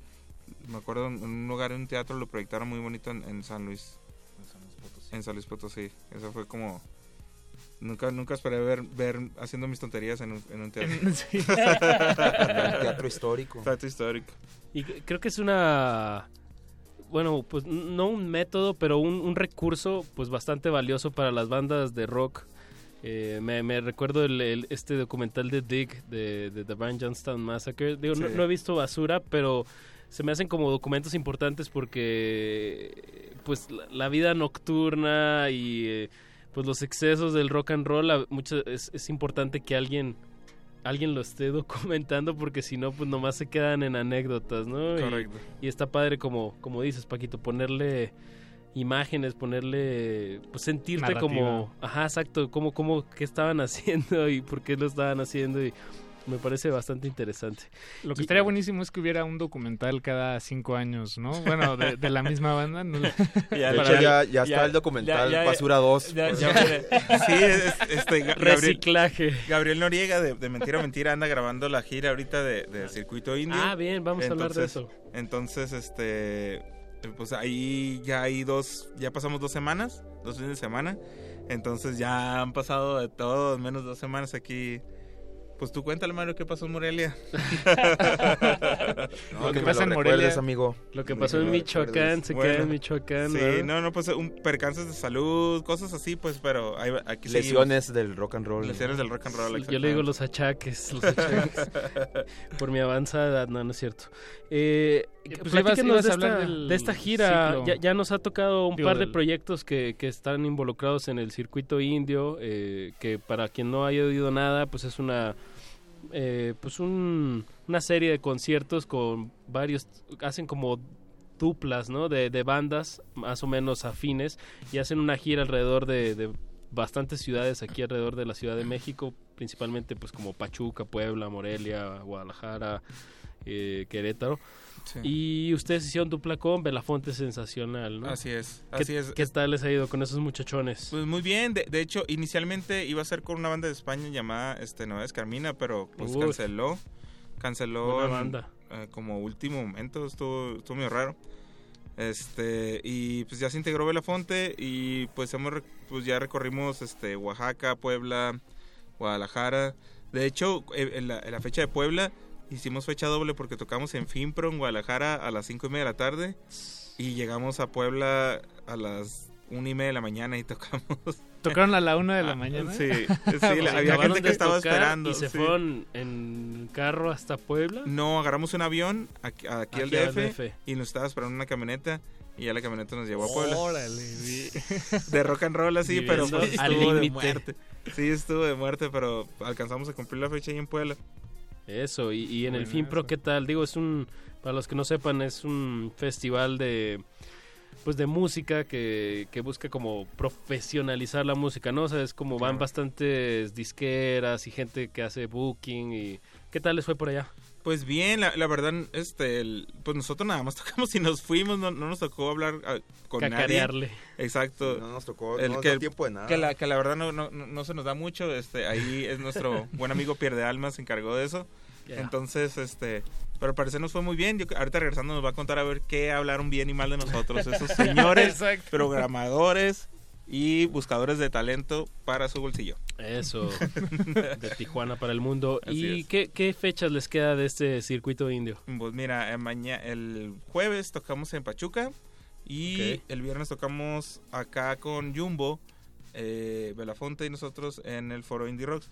Que casualmente no sé qué pasó, este, eh, ahí salió un póster donde pues Jumbo sale muy chiquito, Sí, ¿no? está San Pedro el Cortés hasta arriba en letras grandotas y abajo en chiquito Jumbo. Y Belafonte y Belafonte, sensacional. y Belafonte. Pues habla de que los tiempos y la música Cambia. han cambiado. Sí. A lo mejor para que no nos enojemos porque nos estamos Ah. pasando por una racha medio. Medio pesadona, pero medio todo bien, aguantamos vara. No, está bien, está bien. La música ha cambiado y, y, pues el rock and roll ha continuado eh, su, su camino. Por cierto, tenemos cortesía aquí de, de Mario y de Diego un pase doble para la audiencia. Vamos a regalarlo. Un pase doble para este, este concierto del viernes en el foro Indie Rocks junto con, con Belafonte Sensacional y Jumbo. Pero, pero que marquen y, y que saluden, ¿no? Los pasamos Sí, al aire, marquen, ¿no? marquen. Pero Claro. tienen, tienen que marcar ahorita que marcar. 55 23 76 82. No, es 55 23 54 12, Ah, ya, me dice nuestro perdón, productor. Cambiaron de teléfono. Exacto, 55 23 54 12. Tienen dos minutos para marcar porque... Marquen, gánense de- su boleto para este fin, de, para este viernes, Belafonte Sensacional, Jumbo Sí.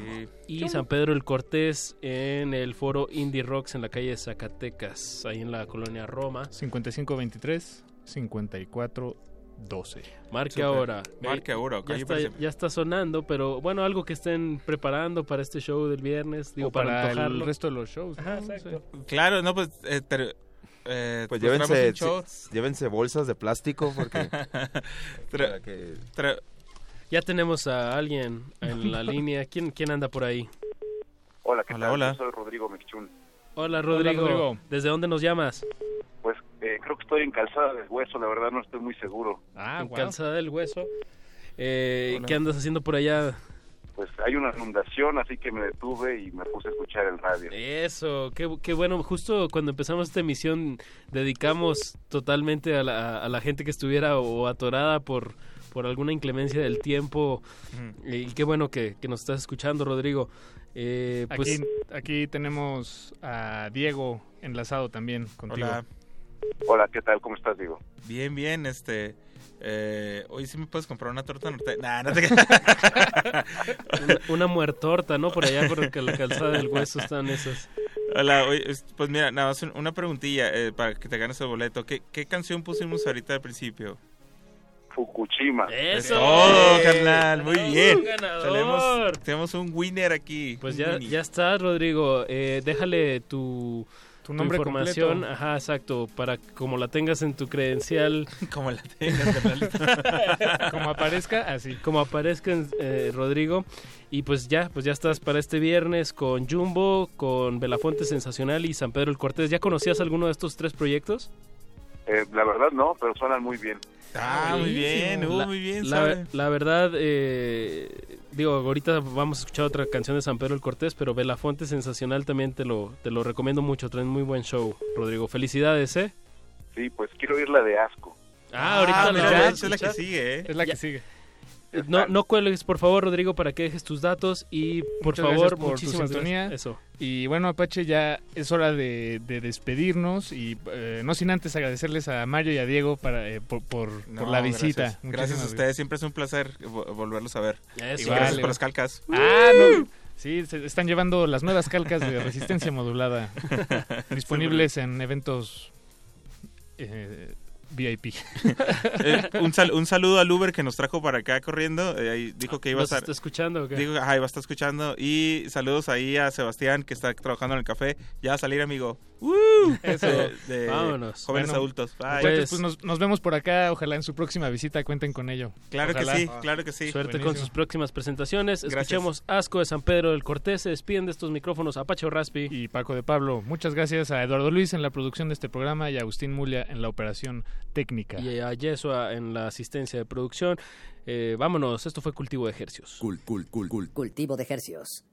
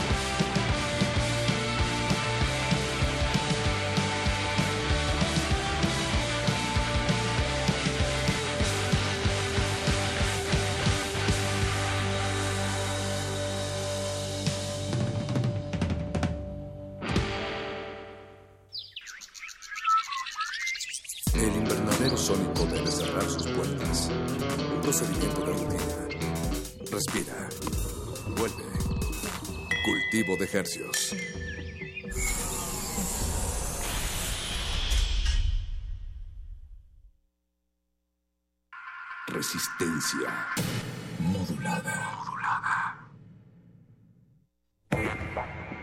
Prisma RU. Yo creo que el propósito que nos debe llevar es a modernizar la presencia de UNAM. Sí, lamentablemente es muy alto el costo que se, que se paga por estas coberturas. Pero yo no me atrevería a dar ningún diagnóstico en favor de claro y contundente. El uso médico y terapéutico de la marihuana y sus derivados. Visto de cerca los efectos de la desaparición forzada. Prisma RU cumple un año. Te invitamos a nuestro programa en vivo desde la sala Julián Carrillo de Radio UNAM, próximo martes 30 de mayo de 1 a 3 de la tarde. No te lo pierdas y comparte con nosotros noticias, música y sorpresas. Adolfo Prieto 133, Colonia del Valle. No faltes. En el Museo Nacional de las Culturas conviven deidades egipcias, guerreros de terracota chinos, armaduras de samuráis, dioses griegos, piezas prehispánicas de Mesoamérica. En la muestra 78 más 52 igual a 130 razones para celebrar la diversidad cultural del mundo, que exhibe 130 piezas de su acervo tanto de distintas épocas como de diferentes culturas. En el Museo Nacional de las Culturas se ubica en moneda número 13 Centro Histórico. ¡Un año! ¡Sí! Hocus Pocus celebra un año al aire. Festejemos juntos con la música de Cachivache, rock para chavitos. La cita es el sábado 3 de junio a las 10 de la mañana en la sala Julián Carrillo de Radio UNAM. Entrada libre. Trae a toda tu pandilla y baila con nosotros.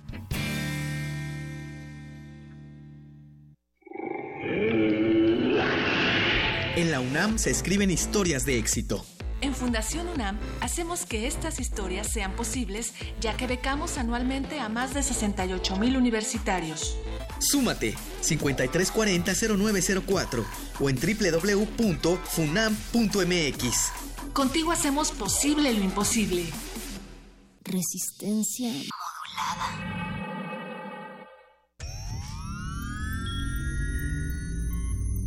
Hemos visto historias que definen la identidad de una época. Sentimos los trailers, la fila de las palomitas, los créditos y el número de los asientos. Nos gusta el cine. Todo el cine. Y queremos platicar, debatir y discutir sobre él. De retinas.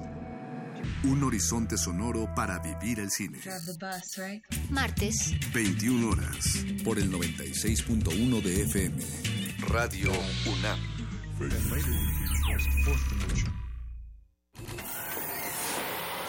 Este espacio se llena con la personalidad de cada quien. Este espacio suena igual que el pasado y las aficiones de una persona. Aquí los individuos entran a descomponerse en las partículas musicales que los conforman. Playlist. Conciertos unipersonales de amplio formato. Play, play, play, play, play, playlist.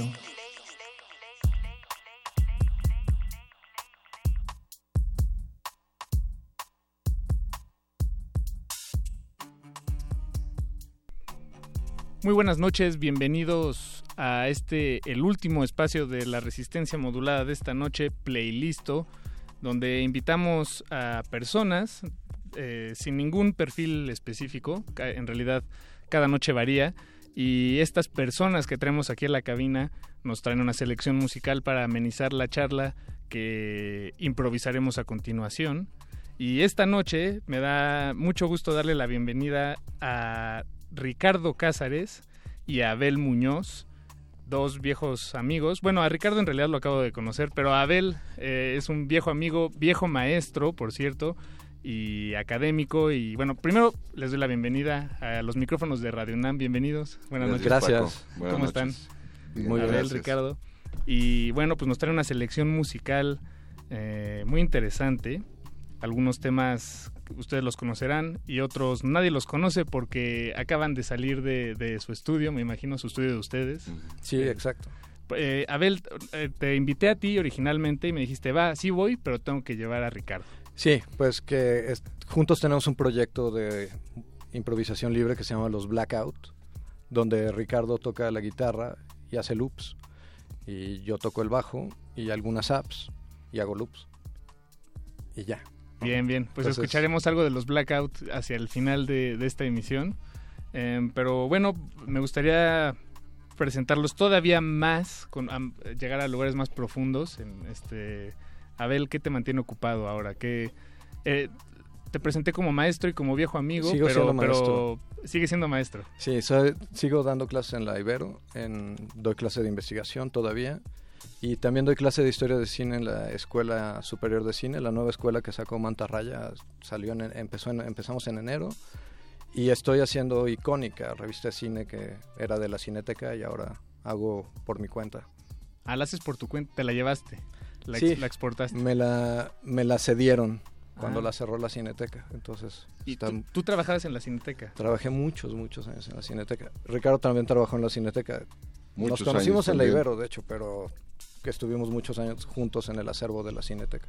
Sí, pero en realidad nos hicimos amigos trabajando en la Cineteca. Nos hicimos amigos trabajando en la Cineteca, exacto. Sí, sí, sí. ¿Y qué hacían en la Cineteca cada uno de ustedes? ¿Cuáles eran sus Yo cargos? estaba a cargo del, del acervo, de los archivos, era el subdirector de los, de los archivos. ¿Y qué, qué, Eh, cómo que- es la chamba del día? a día? ¿Qué tienes que hacer? Es ¿Cómo- una eh, chamba, digo, ya tiene muchos años que no hago eso, pero era una chamba que me, me venía bien porque eh, creo que es una chamba eh, que está eh, creada para personas que son compulsivas y que y, muy obsesivas, entonces es- estábamos a cargo de la revisión de todo el material fílmico, del material iconográfico, había más de medio millón de piezas que revisar, había un, un, este, personal muy grande que, que se hacía cargo de eso y hacer investigación acerca de películas tanto nacionales como extranjeras, ¿no? de todo el, el- el acervo que, que forma parte de la Cineteca. Y es un acervo que está en constante revisión. eh, Es decir, una, una vez que algo ya fue revisado, ya no se vuelve a revisar. ¿O Bueno, actualmente no sé, revisión? actualmente no sé cómo funciona Ah, no, eso. cuando tú porque estabas. cuando yo estaba, sí. Sí. El, el- acervo, eh, el acervo fílmico eh, se, eh, se se trataba de revisar eh, casi todas las películas por lo menos una vez al año para ver el estado ¿no? de conservación que, que- Ok. que mantenían. Es una revisión Eh, más eh, bien de, de física, manual, que ta- se- a veces se revisaba en la moviola, otras era revisión fotograma por fotograma, y se hacía restauración, se, re- se, respa- restauraba, eh, digamos, mecánicamente los sprockets que van al, al costado de, Ah, de la película. Se ve y, y- y se hace se hacía un reporte del estado físico que tenían ¿no? las cintas. ¿no? Ok, ok. Y lo mismo era- se hacía con todo el material de papel, ¿no? El- el- la- los carteles, lo- los, este, los stills fotográficos, todo eh, eso. guiones, tal vez me Los guiones tienen- formaban parte del centro de documentación donde Abel estuvo trabajando muchos años. Ah, ok. ¿Y tú qué hacías, Abel? Platícanos ahora. ¿En Pues qué yo, consistía yo tu- estaba a cargo de la parte de información del acervo, que es un acervo de libros. Es el acervo de libros más grande de Latinoamérica. No sé cuántos ejemplares tenga ahora, pero teníamos como 18 mil ejemplares, 19 mil en la época. Teníamos como 7 mil guiones originales. Algunos eran muchos tratamientos de la, de la misma película. Por ejemplo, había creo que 30 tratamientos de Cronos, por dar un ejemplo así muy pop, ¿no? Y- pero que, que te puede dar un, panorama de estudio del proceso creativo, por ejemplo, de Guillermo el Toro muy, muy claro. Eh, teníamos 197 mil expedientes de, de, de piezas de periódicos archivadas en como 18 mil o 20 mil expedientes hemerográficos, que son las piezas de investigación básicas para, para el cine, porque lo primero que se escribe de cine siempre es lo que sale en los periódicos. Y habría unas 70 mil revistas de todo el mundo. Entonces yo estaba a cargo de eso, luego me pasé a publicaciones, ahí hacía el programa mensual, hice libros, ahí sacamos icónica y acabé en programación, firmando. Esa ya fue una ¿Firmando? Sí, firmando documentos, autorizando exhibiciones y firmando contratos. Ya, esa era una chamba muy aburrida. Todo termina, todo termina en una burocracia ciega y Oh, horrenda. no. sí. Ok, ok. Pero, ¿qué- ¿cuál es el sabor de boca con el que se quedan a raíz de trabar- trabajar en la Cineteca Nacional? A mí me gustó muchísimo, sobre todo el acervo. El periodo en el acervo es espectacular y la verdad es que, pues yo hacía mucha investigación y en- el centro, desde el centro de documentación hacíamos mucha investigación que respaldaba las investigaciones del acervo, la clasificación de algunas piezas y demás. Y es, creo, la chamba más satisfactoria que he tenido en mi vida porque son como microinvestigaciones a favor del acervo, pero siempre hay un hallazgo. Entonces hay cada dos, tres días o cada mes, o, hay un hallazgo increíble, ¿no? O sea, Ya, ok. Así de lo que me acuerdo es que revisando unos documentos, un- una- unas fichas del acervo, encontramos una película soviética que se llama La Liberación, que estaba clasificada como cinco películas y la reclasificamos, bueno, les dimos los materiales a los de acervo para que la reclasificaran como una película. Es una, es una épica soviética de cómo los soviéticos recuperaron todo el este de Europa y entraron a, a Berlín. Una épica bélica tipo gringa, nada más de, de visión soviética y pues son, son cosas padrísimas que pasan, ¿no? Y por ejemplo, estas preguntas la- se- se- las generabas tú y, y, bueno, y el equipo de personas, las preguntas de la investigación, ¿era, eh, o, ¿no? De- No o sé. se generaban solitas. La que era nuestra jefa nos decía que por dónde íbamos. Ok. O sea, había como tareas específicas. De ahora vamos a clasificar toda esta, esta sección. Investiguen sobre eso. Ok, ok. Suena, bien. suena bastante bien. Estaba súper chido. Y de repente pues ibas y veías carteles rarísimos, o sea, carteles soviéticos de películas gringas, este, carteles polacos de películas africanas, unas cosas así rarísimas. Es, es increíble el acervo de la Cineteca. Bien, pues, pues no está de más invitar a, a la audiencia, a- a- siempre volver a invitar a la audiencia, más bien, a, a acercarse a su Cineteca Nacional, de- que solo es, hay una en realidad. y, bueno, le- esto fueron Ricardo y Abel Muñoz, Ricardo Cázares y Abel Muñoz, nuestros invitados de esta noche en Playlisto. Están muy emocionados, yo lo puedo notar por sus, sus cabezas, no están cansados, no han tenido un día largo. Al contrario, están muy felices Yo de estar aquí yo en sí Radio tuve UNAM. un día- No. un día largo. Se nota. bueno, pues vamos por- con música. Ahora sí, la selección que nos trajeron. Eh, ¿Quién hizo la selección? ¿Abel o Ricardo? O Los dos. ¿Sí? Ah, los buenísimo. dos son, son eh, piezas que más o menos van eh, o están en la línea de la música que nos interesa y que un poco alimentan la, la música que hacemos como los Blackout. ¿no? Bien, bien. Pues escuchamos el track número uno de Sonic Youth. Am, no tengo el nombre. Se llama Tem- es el Tem de Jeremy, que es de eh, el soundtrack de una película. eh, que- ¿cómo, cómo se llama la película? Ahorita se me... Jacques Werner desapareció, ha- ha- ha así. desaparecido. Jacques Werner ha disparado. Sí. Jacques Werner Eh, y eh, es, es un disco que sale en el año 2009, es de los últimos proyectos que hicieron eh, de la serie que tenían de discos experimentales, que se llamaba Sonic Youth Records Experimental Series, eh, en donde eh, no hacían canciones, sino que hacían eh, piezas más o menos libres o de improvisación libre, cada uno de esos proyectos con un sesgo distinto, ¿no? Apuntando a, algo distinto. Pero esta pieza nos, nos gusta muchísimo, tiene una cosa al mismo tiempo de mu- como mucho mood, mucho ambiente, un elemento de empuje como de rock, pero además está el elemento que por el que todo el mundo conoce al Sonic Youth, que es la disonancia, ¿no? El noise. Eso. Bien, pues escuchemos a Sonic Youth. Están en el playlist de Resistencia Modulada. Play, play, play, play,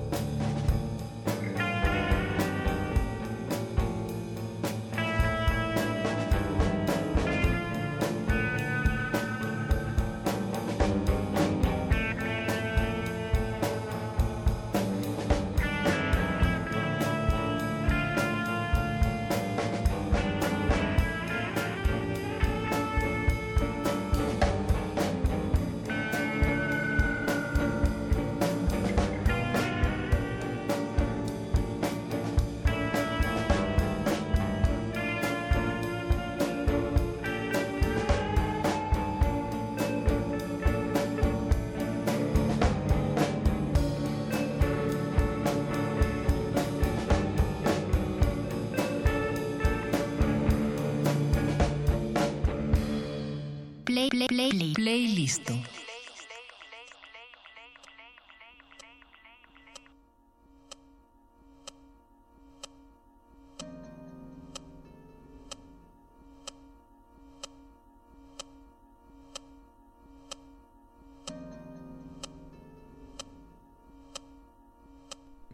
Estamos de vuelta en playlist aquí en Resistencia Modulada. Son las 10 con 20 minutos y nos acompañan aquí en cabina Ricardo Cázares y Abel Muñoz, poetas, cine, eh, eh, maestros, iba a decir eh, cineastas, pero no, sé hasta no, no, hacen cine, solo están muy cerca de él. Hace años trabajamos en un archivo fílmico que no tiene en realidad nada que ver con el aspecto creativo de, hacer cine, o sea, es, es otro panorama, es muy rico, tiene el elemento también creativo, pero no tiene nada que ver con hacer cine. ¿no? Sí, y en, mi caso escribir crítica y ensayo sobre cine, pues es escribir crítica y ensayo, nada que ver con cine y nunca se me ha ocurrido nada nada en imágenes en movimiento, así que... Entonces son, estoy charlando con dos escritores en realidad. Sí, yo soy eminentemente verbal, ¿no? Y, lo que realmente me llama la, atención es el lenguaje y el sonido, pero visual no, no soy una persona muy visual. pero ves mucho cine. Veo mucho, veía mucho cine. ahora es muy difícil. Eh, eh, hay muy, el cine que llega a las salas es una porquería, está hecho para personas o niños de 7 años de edad, ¿no? O sea, si tienes más de 7 años de edad no puedes soportar las películas que pasan en el cine. Pero es otro de mis comentarios cascarrabias de los que luego se queja Abel, pero, A ver, a ver, eh, por favor. Pues yo veo todo, pero pues porque tengo unos hijastros que me llevan a ver todo, ¿no? Entonces también es como un poco inevitable. Lo que yo sí creo, yo sí las disfruto mucho, pero la verdad yo sí estoy de acuerdo con Ricardo en que las fórmulas están muy gastadas, ¿no? O sea, es como son las películas blockbuster son intercambiables, ¿no? Es así. Da igual cuál sea. Da igual cuál, cuál sea. Este, las batallas son muy espectaculares, pero están huecas por dentro, incluso cuando tienen logros técnicos bárbaros, ¿no? O sea, o sea pienso así en ¿cómo se llama? De los Avengers en la que pelean con el robot, ¿cómo se llama el robot? No tengo la más remota idea. Eh, y además sí la vi, pero no, no. Bueno, pero al final están peleando dentro de una iglesia y hay una cámara que da vueltas alrededor de ellos. Una cámara imposible, está dibujado todo, ¿no? Es técnicamente espectacular. Es uno de los, de los mejores planos secuencia que vas a ver en la vida. Y es bonito. Pero sales de la sala y, no te vuelves a acordar de eso. y, dices, ¡ay, qué chido está! Y luego el, Capitán América se avienta unos pasos de ballet. Entonces, pues está bien, te la pasas bien, pero pues, y eso lo puedes intercambiar a la película que quieras y que quieras y que quieras y es como lo que le digo hablando ahorita de superhéroes es como em, a estas películas por ejemplo de The Avengers o los Hombres X como que la tirada es que con cada cada nueva entrega tiene más superhéroes, pero cada uno está menos tiempo en pantalla, ¿no? También sí, los personajes son una sombra de un personaje, en realidad no, sabes nada, no te puedes involucrar con ningún personaje, no te puedes involucrar con ninguna historia, porque además hay unos saltos narrativos que no tienen ningún sentido. Eh, y a mí, a mí me pasa constantemente que cuando empiezan las, gran, las grandes secuencias de acción, me duermo yo nunca me dormía en el cine, no sé si porque ya estoy acercándome a, los, a mis 40 años de edad, pero ahora me, me, duermo. Eh, en cambio, puede, puede ver una película en donde hay dos personas que están eh, hablando eh, en voz muy baja o hay una larga secuencia en donde no pasa nada y no me duermo. Pero cuando empiezan estos montajes de este, jump cuts y, y miles de cortes, algo me sucede que me duermo me duermo. Tal vez porque ya lo has visto, ¿no? Bueno, esa es la sensación que con muchas veces estas películas. Sí, sí. Yo no sé si yo no fuera con Squinkles, si me parecerían más aburridas. O sea, parte, parte de la experiencia de ir para mí es como ir en familia, entonces me la paso bastante No, estoy de acuerdo. Yo ahora voy con mi hijo, por primera vez tengo un hijo chiquito y por primera vez lo llevé al cine y la pasé muy bien, pero lo que pasa es que también eh, casi todo, me parece que lo que pasa con las películas, pero también pasa con la música, eh, es que hay, eh, hay unas... Yo tengo esa sensación de que cada vez tenemos menos paciencia para las cosas. Ah, sin duda. Es decir, eh, tiene que haber, es un cliché decirlo, pero todo el mundo espera gratificación inmediata, que algo esté sucediendo todo el tiempo. Y eso que pasa con el, con el cine, de lo que hablábamos ahorita, ¿no? que es esta este bombardeo constante de imágenes y cortes y explosiones, etcétera, algo tiene que estar, algo determinante tiene que estar sucediendo todo el tiempo, produce un cansancio mental muy grande. Y, pasa lo mismo mucho con, con, la música pop y pasa con el rock, por lo que creo que también el rock eh, en los últimos años eh, no, ha, no ha salido nada interesante, ¿no? Bueno, tampoco estás escuchando mucho rock nuevo. No, sí, de pronto yo sí presto atención a, eh, estoy escuchando en internet lo que está pasando y la verdad es, me parece que es bastante eh, formulaico, bastante aburrido y cada vez más uh, lo que creo que a ti te pasa lo mismo, ¿no? Nos interesa eh, un tipo de música que tiene un, un este digamos, un desenvolvimiento mucho más lento, en donde uno siente que los músicos están pensando, ¿no? Al momento de hacer la música, y muy bien, eh, no muy bien en todo momento saben qué están haciendo o hacia dónde van a ir, pero creo que eso es lo más sabroso, ¿no? Es donde es lo que depara más sorpresas, ¿no? yo estoy de acuerdo, a mí esa es la música que me interesa, pero no estoy seguro de si es porque la nueva esté perdiendo cuerpo o porque estamos rucos. Puede ser. También nos, yo, empiezan a gustar cosas más elaboradas. bueno, también creo que em, requiere... Hay, si uno quiere acercarse a cosas que le interesan, hay, eh, tiene, tiene uno que buscar alternativas y, resistencias, ¿no? Entonces, se me ocurre en el cine, eh, pues sí, tal vez en el cine comercial o lo que está en las carteleras, no no está lo que esperamos, pero siempre podemos voltear atrás, ¿no? Al ah, cine, al cine que ya está hecho, que y es todo un mundo y incluso a veces es difícil saber por dónde meterse, eh, darse el clavado. ¿Les parece si charlamos sobre esto después del siguiente bloque musical? Sí. Sí, sí va. Bien, entonces buenísimo. ¿Qué, qué nos trajeron a continuación? Seguimos algo con Free Inu, sí. disco en vivo de los 70, ¿cómo se llama? Eh, se llama eh, París 1975, se llama el disco.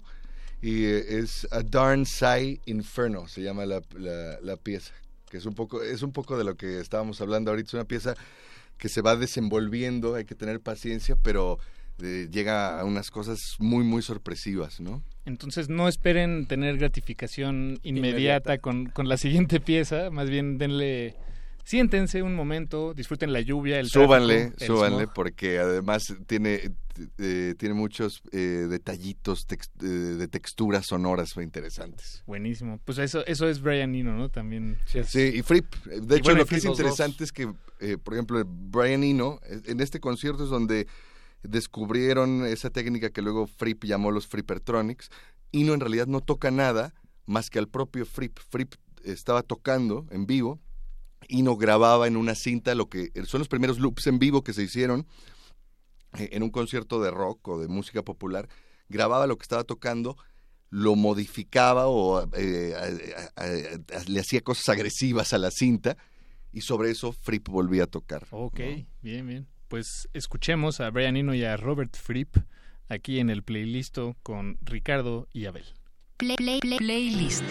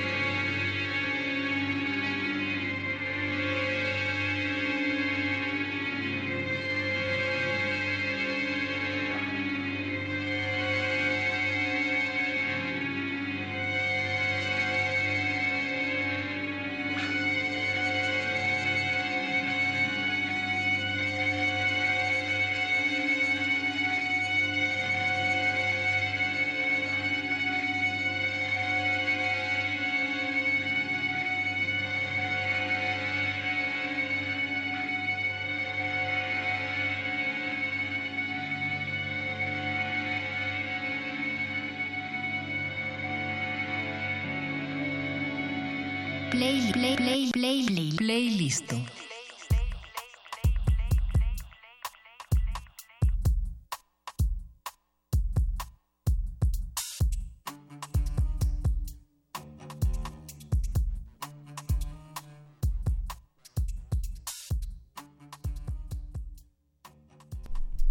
Estamos de vuelta en Playlisto. Esta noche nos acompañan Abel Muñoz y Ricardo Cázares. La selección musical corre a cargo de ellos. Cualquier queja o sugerencia pueden hacerla llegar a través de nuestras redes sociales, si les gusta o no les gusta. Em, pero yo creo que sí les gusta. ¿Qué acabamos de escuchar? Una pieza del disco de Free Pino de 1975, París 1975, que se llama A Darn Sight Inferno, que tiene una cosa como siniestra, eh, disonante, pero con, llena de, imaginación y de recursos nuevos a la hora de tocar la guitarra, pero no solo tocar la guitarra, sino de manipular la guitarra. Hoy en día no nos parece tan, tan extraño lo que está sucediendo en una grabación como esta, porque por ejemplo vemos que Radiohead eh, tiene un montón de loopers, ¿no? Y se, en el escenario se, lupean a sí mismos y construyen piezas a partir de eso. Pero en 1975 lo que están haciendo Free no es una cosa eh, casi artesanal, con una grabadora Revox de cinta analógica. Eh, Ino está grabando una improvisación absoluta, donde no han platicado nada antes de subirse al escenario ninguno de los dos están proyectando una película al fondo de un caballo solarizado que está corriendo en un, en un campo, un caballo blanco sobre un fondo rojo solarizado. Y Fripp empieza a tocar, Ino eh, graba eso y empieza a manipular la cinta. Y ellos no saben bien lo que está sucediendo, se detienen a escuchar y sobre eso vuelven a intervenir, ¿no? Eh, es una música llena de, riesgos. Ellos por supuesto que no inventaron estos recursos. Eh, la música electrónica de los años 50, o sea, Stockhausen y demás estaban eh, haciendo estas cosas, pero traerlo al mundo del rock sí es una, una cosa inédita. Y como, como presentación en vivo, ¿no? También. Es una presentación en vivo. Eh, y es, es muy interesante la presentación porque se ve, bueno, se escucha en el fondo que la gente está perpleja ante lo que está pasando, o sea, porque ves el cartel con el que promovieron este concierto en Francia y viene foto de Fripp del, del, del Red y foto de Ino de sus años en Roxy, Music, ¿no? Entonces, y la gente está esperando oír a King Crimson o a Roxy Music y te, eh, entras y oyes esto. Es, es un shock absoluto. Un cortocircuito. y ya en el segundo disco, cuando está terminando la música, escuchas que la gente los empieza a buchar y ellos siguen siguen alargando y siguen haciendo feedbacks y cosas así. Eso ya no pasa hoy, ¿no? Ya no, o sea, la gente abuchará a Brian Eno y a Robert Fripp en un concierto. No, podrían, ya no, ¿no? podrían agarrar y escupirle a la gente y la gente les aplaudiría. Sí, exacto. Eh, Pero les porque ya son santones. Exacto.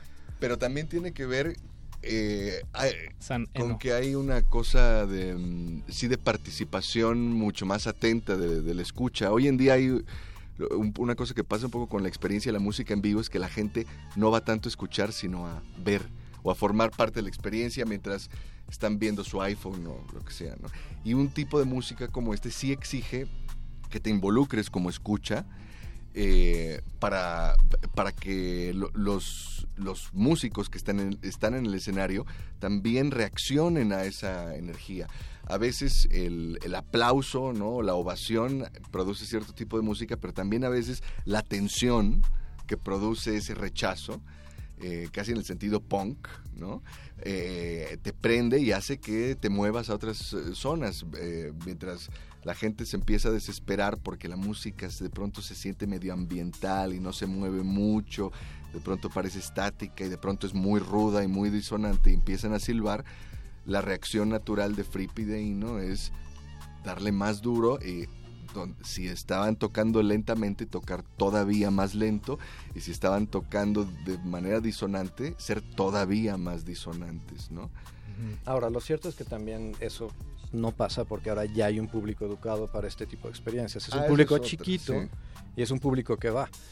A mí lo que me parece muy interesante de esta experiencia con estas músicas más arriesgadas en la que nos gusta participar a los dos, es que en realidad te exige mucha atención como espectador, porque en parte estás descubriendo con los músicos lo que están haciendo.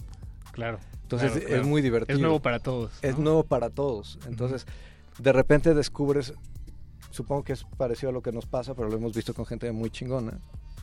Entonces descubres que hacen algo y se sorprenden y se quedan fríos y, lo siguen haciendo porque les gustó muchísimo. Sí, te das cuenta. O sea, te das cuenta que algo les pasó, que descubrieron algo en, el, en, en la ejecución. Es tan simple como que se está haciendo la música. Es decir, en términos casi como de la informática, es como real-time music, es música en tiempo real, es una música que no se basa en una serie de, notas o de acordes predeterminados, sino que es un poco como pasa con el free jazz y el free jazz más experimental después de Coltrane y el free jazz eh, europeo, ¿no? De Evan Parker o Peter Brodsman o todo ese rollo de, esa música experimental, donde de pronto, o sea, el, el, asunto es ver qué va a suceder y ese es el gran placer, es ir descubriendo una música que es no solo inédita para el escucha, sino para el propio músico, ¿no? Exacto. Eso es el placer del músico que está haciendo eso, ¿no?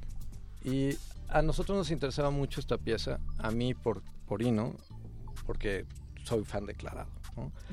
¿Tienes, ¿Tienes las cartas? Tengo las eh, cartas. ¿cómo, ¿cómo, se llaman? Las, las de Ino. sí, este, strategies, strategy cards, ¿no? Que, se, que te, en donde te dice, eh, ahora todos intercambien sus instrumentos y este toquen las mismas notas pero todas al revés. Exacto, exacto. O piensa piensa en el fracaso. Oblique strategies. Oblique strategies, exacto. Y, o sea, pensando en, en, que es muy interesante. A mí lo que me interesa mucho, mucho de Brian Eno es cómo va haciendo que la música desaparezca y se convierta en algo totalmente abstracto, ¿no? O sea, va alargando sonidos, va mezclando sonidos, va metiéndoles efectos de modo que desaparece la fuente originaria.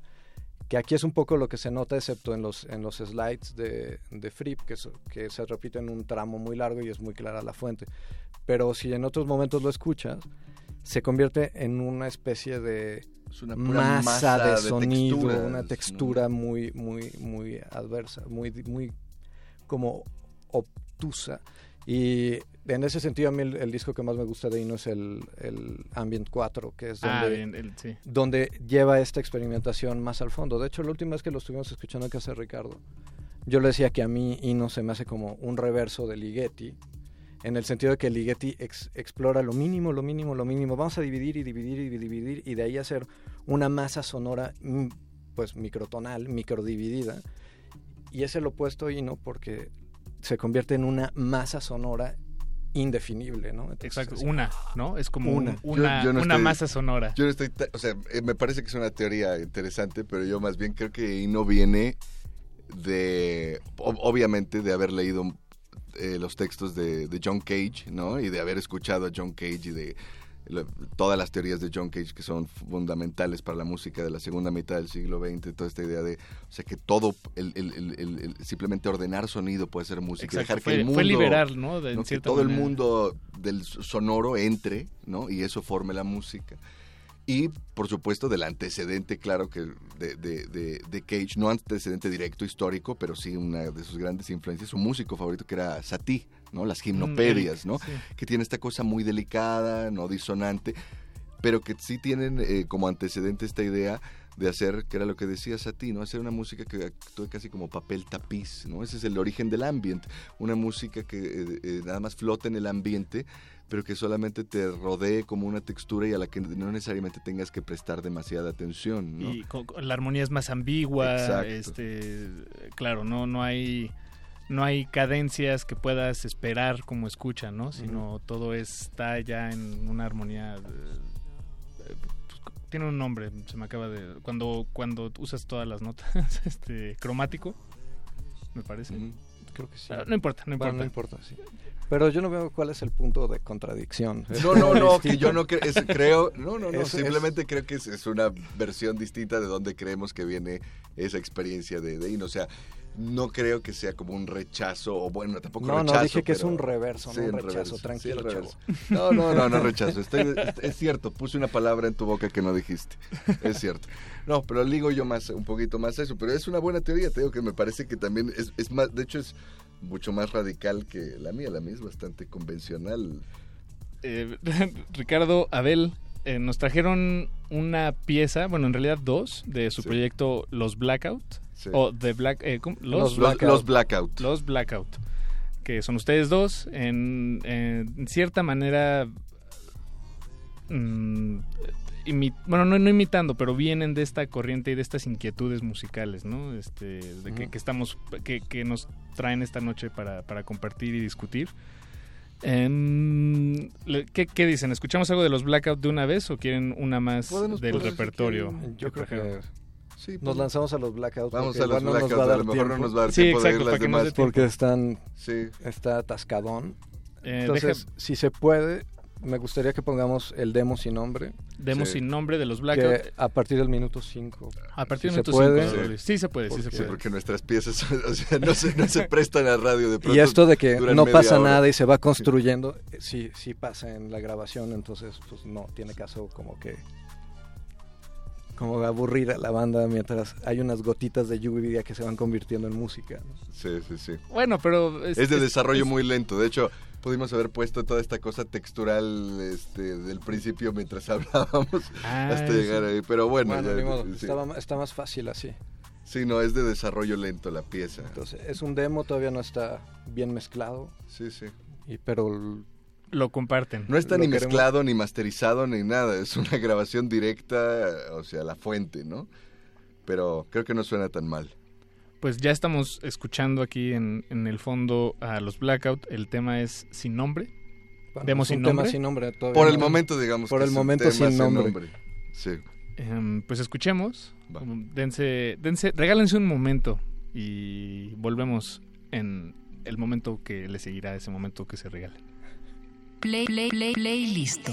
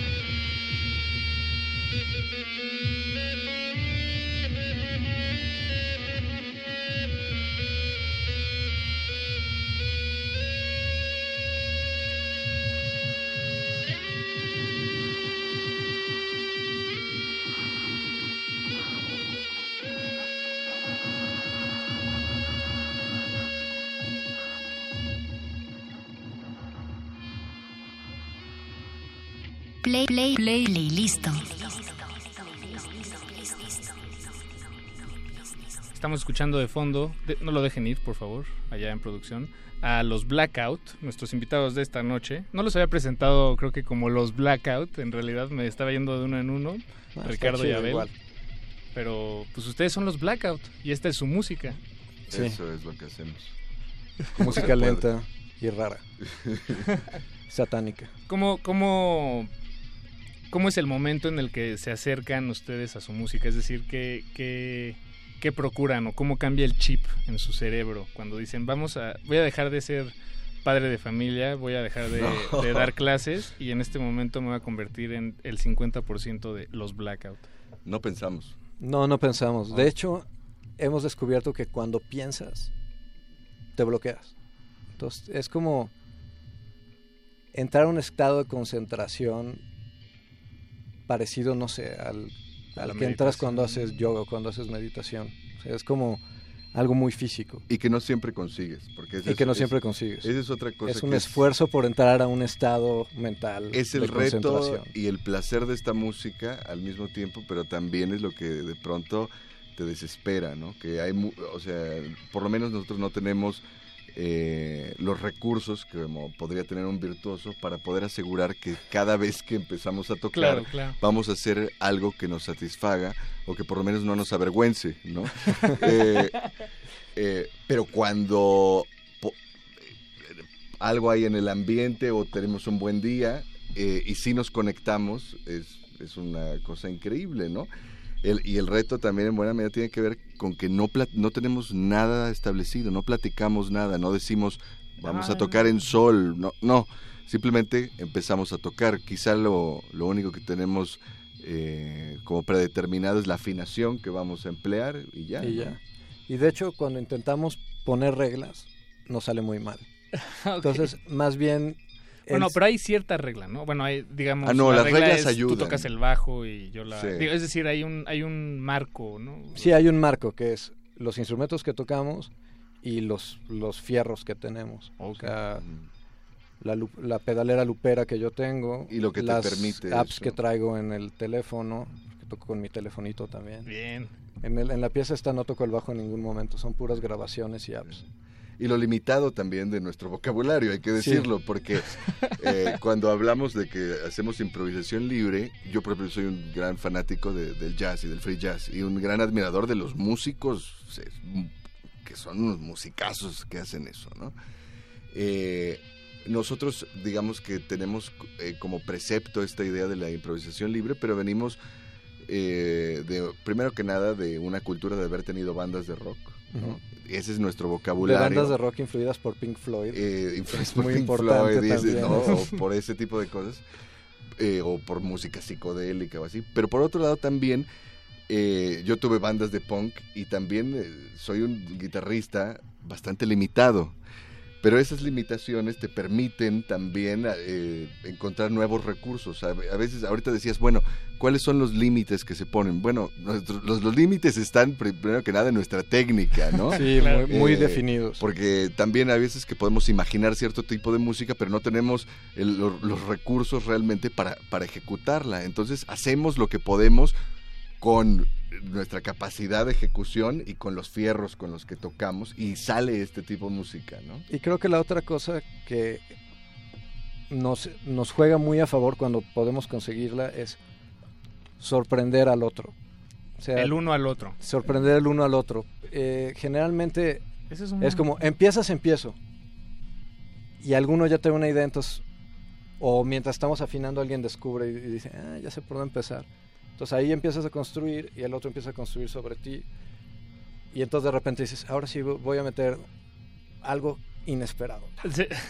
y, muchas veces en ese, en ese elemento inesperado es cuando la, la, improvisación se levanta y empezamos a, a, de verdad hacer algo que nos resulta muy satisfactorio. Es una especie de diálogo sin eh, muy abstracto, ¿no? En, ese sentido, es, em, De, gestos y de, de eh, aparecer cosas, ¿no?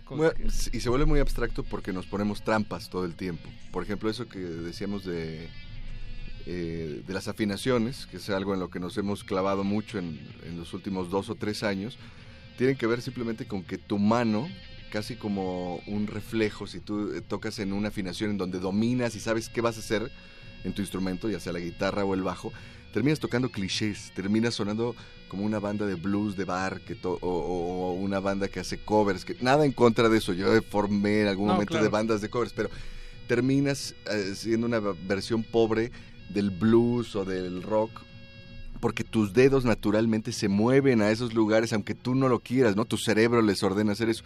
En cambio, si tú te pones esas trabas y no sabes muy bien cómo funciona la afinación, eso te obliga a pensar y a estar escuchando todo el tiempo y a reaccionar y a, encontrar soluciones realmente novedosas al, a tu instrumento, ¿no? Incluso soluciones a las que una, alguien muy versado o virtuoso en, en alguna técnica o instrumento no llegaría, ¿no?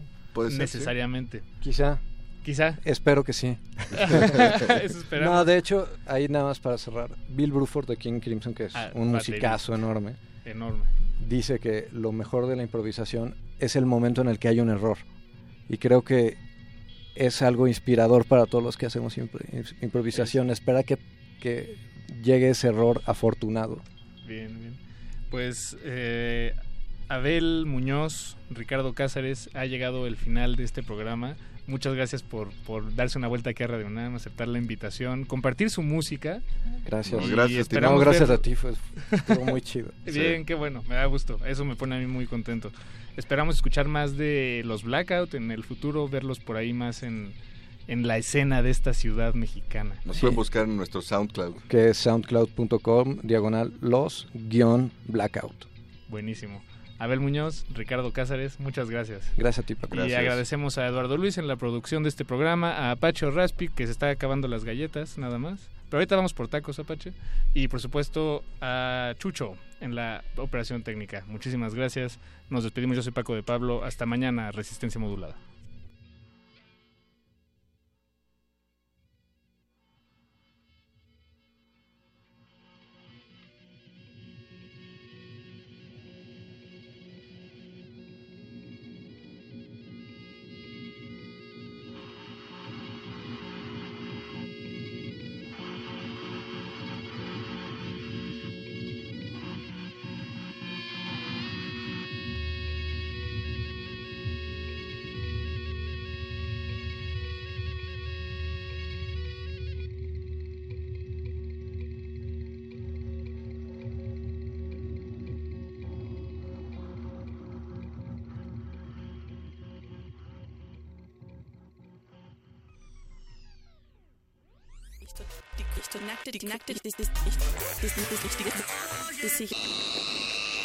El simulador ha resistido más tiempo esta sobrecarga sináptica. Necesitamos evacuarlo mientras se enfría. Play listo.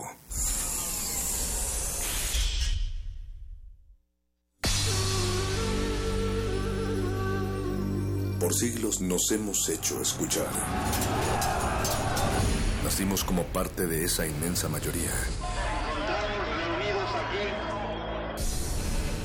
Hablar. Escuchar. Debatir. Proponer. Cuestionar. Está en nuestra naturaleza. Seamos instrumentos de conciencia de nuestro pueblo. Usamos el sonido porque atraviesa obstáculos. Muros. Fronteras Nosotros somos la resistencia.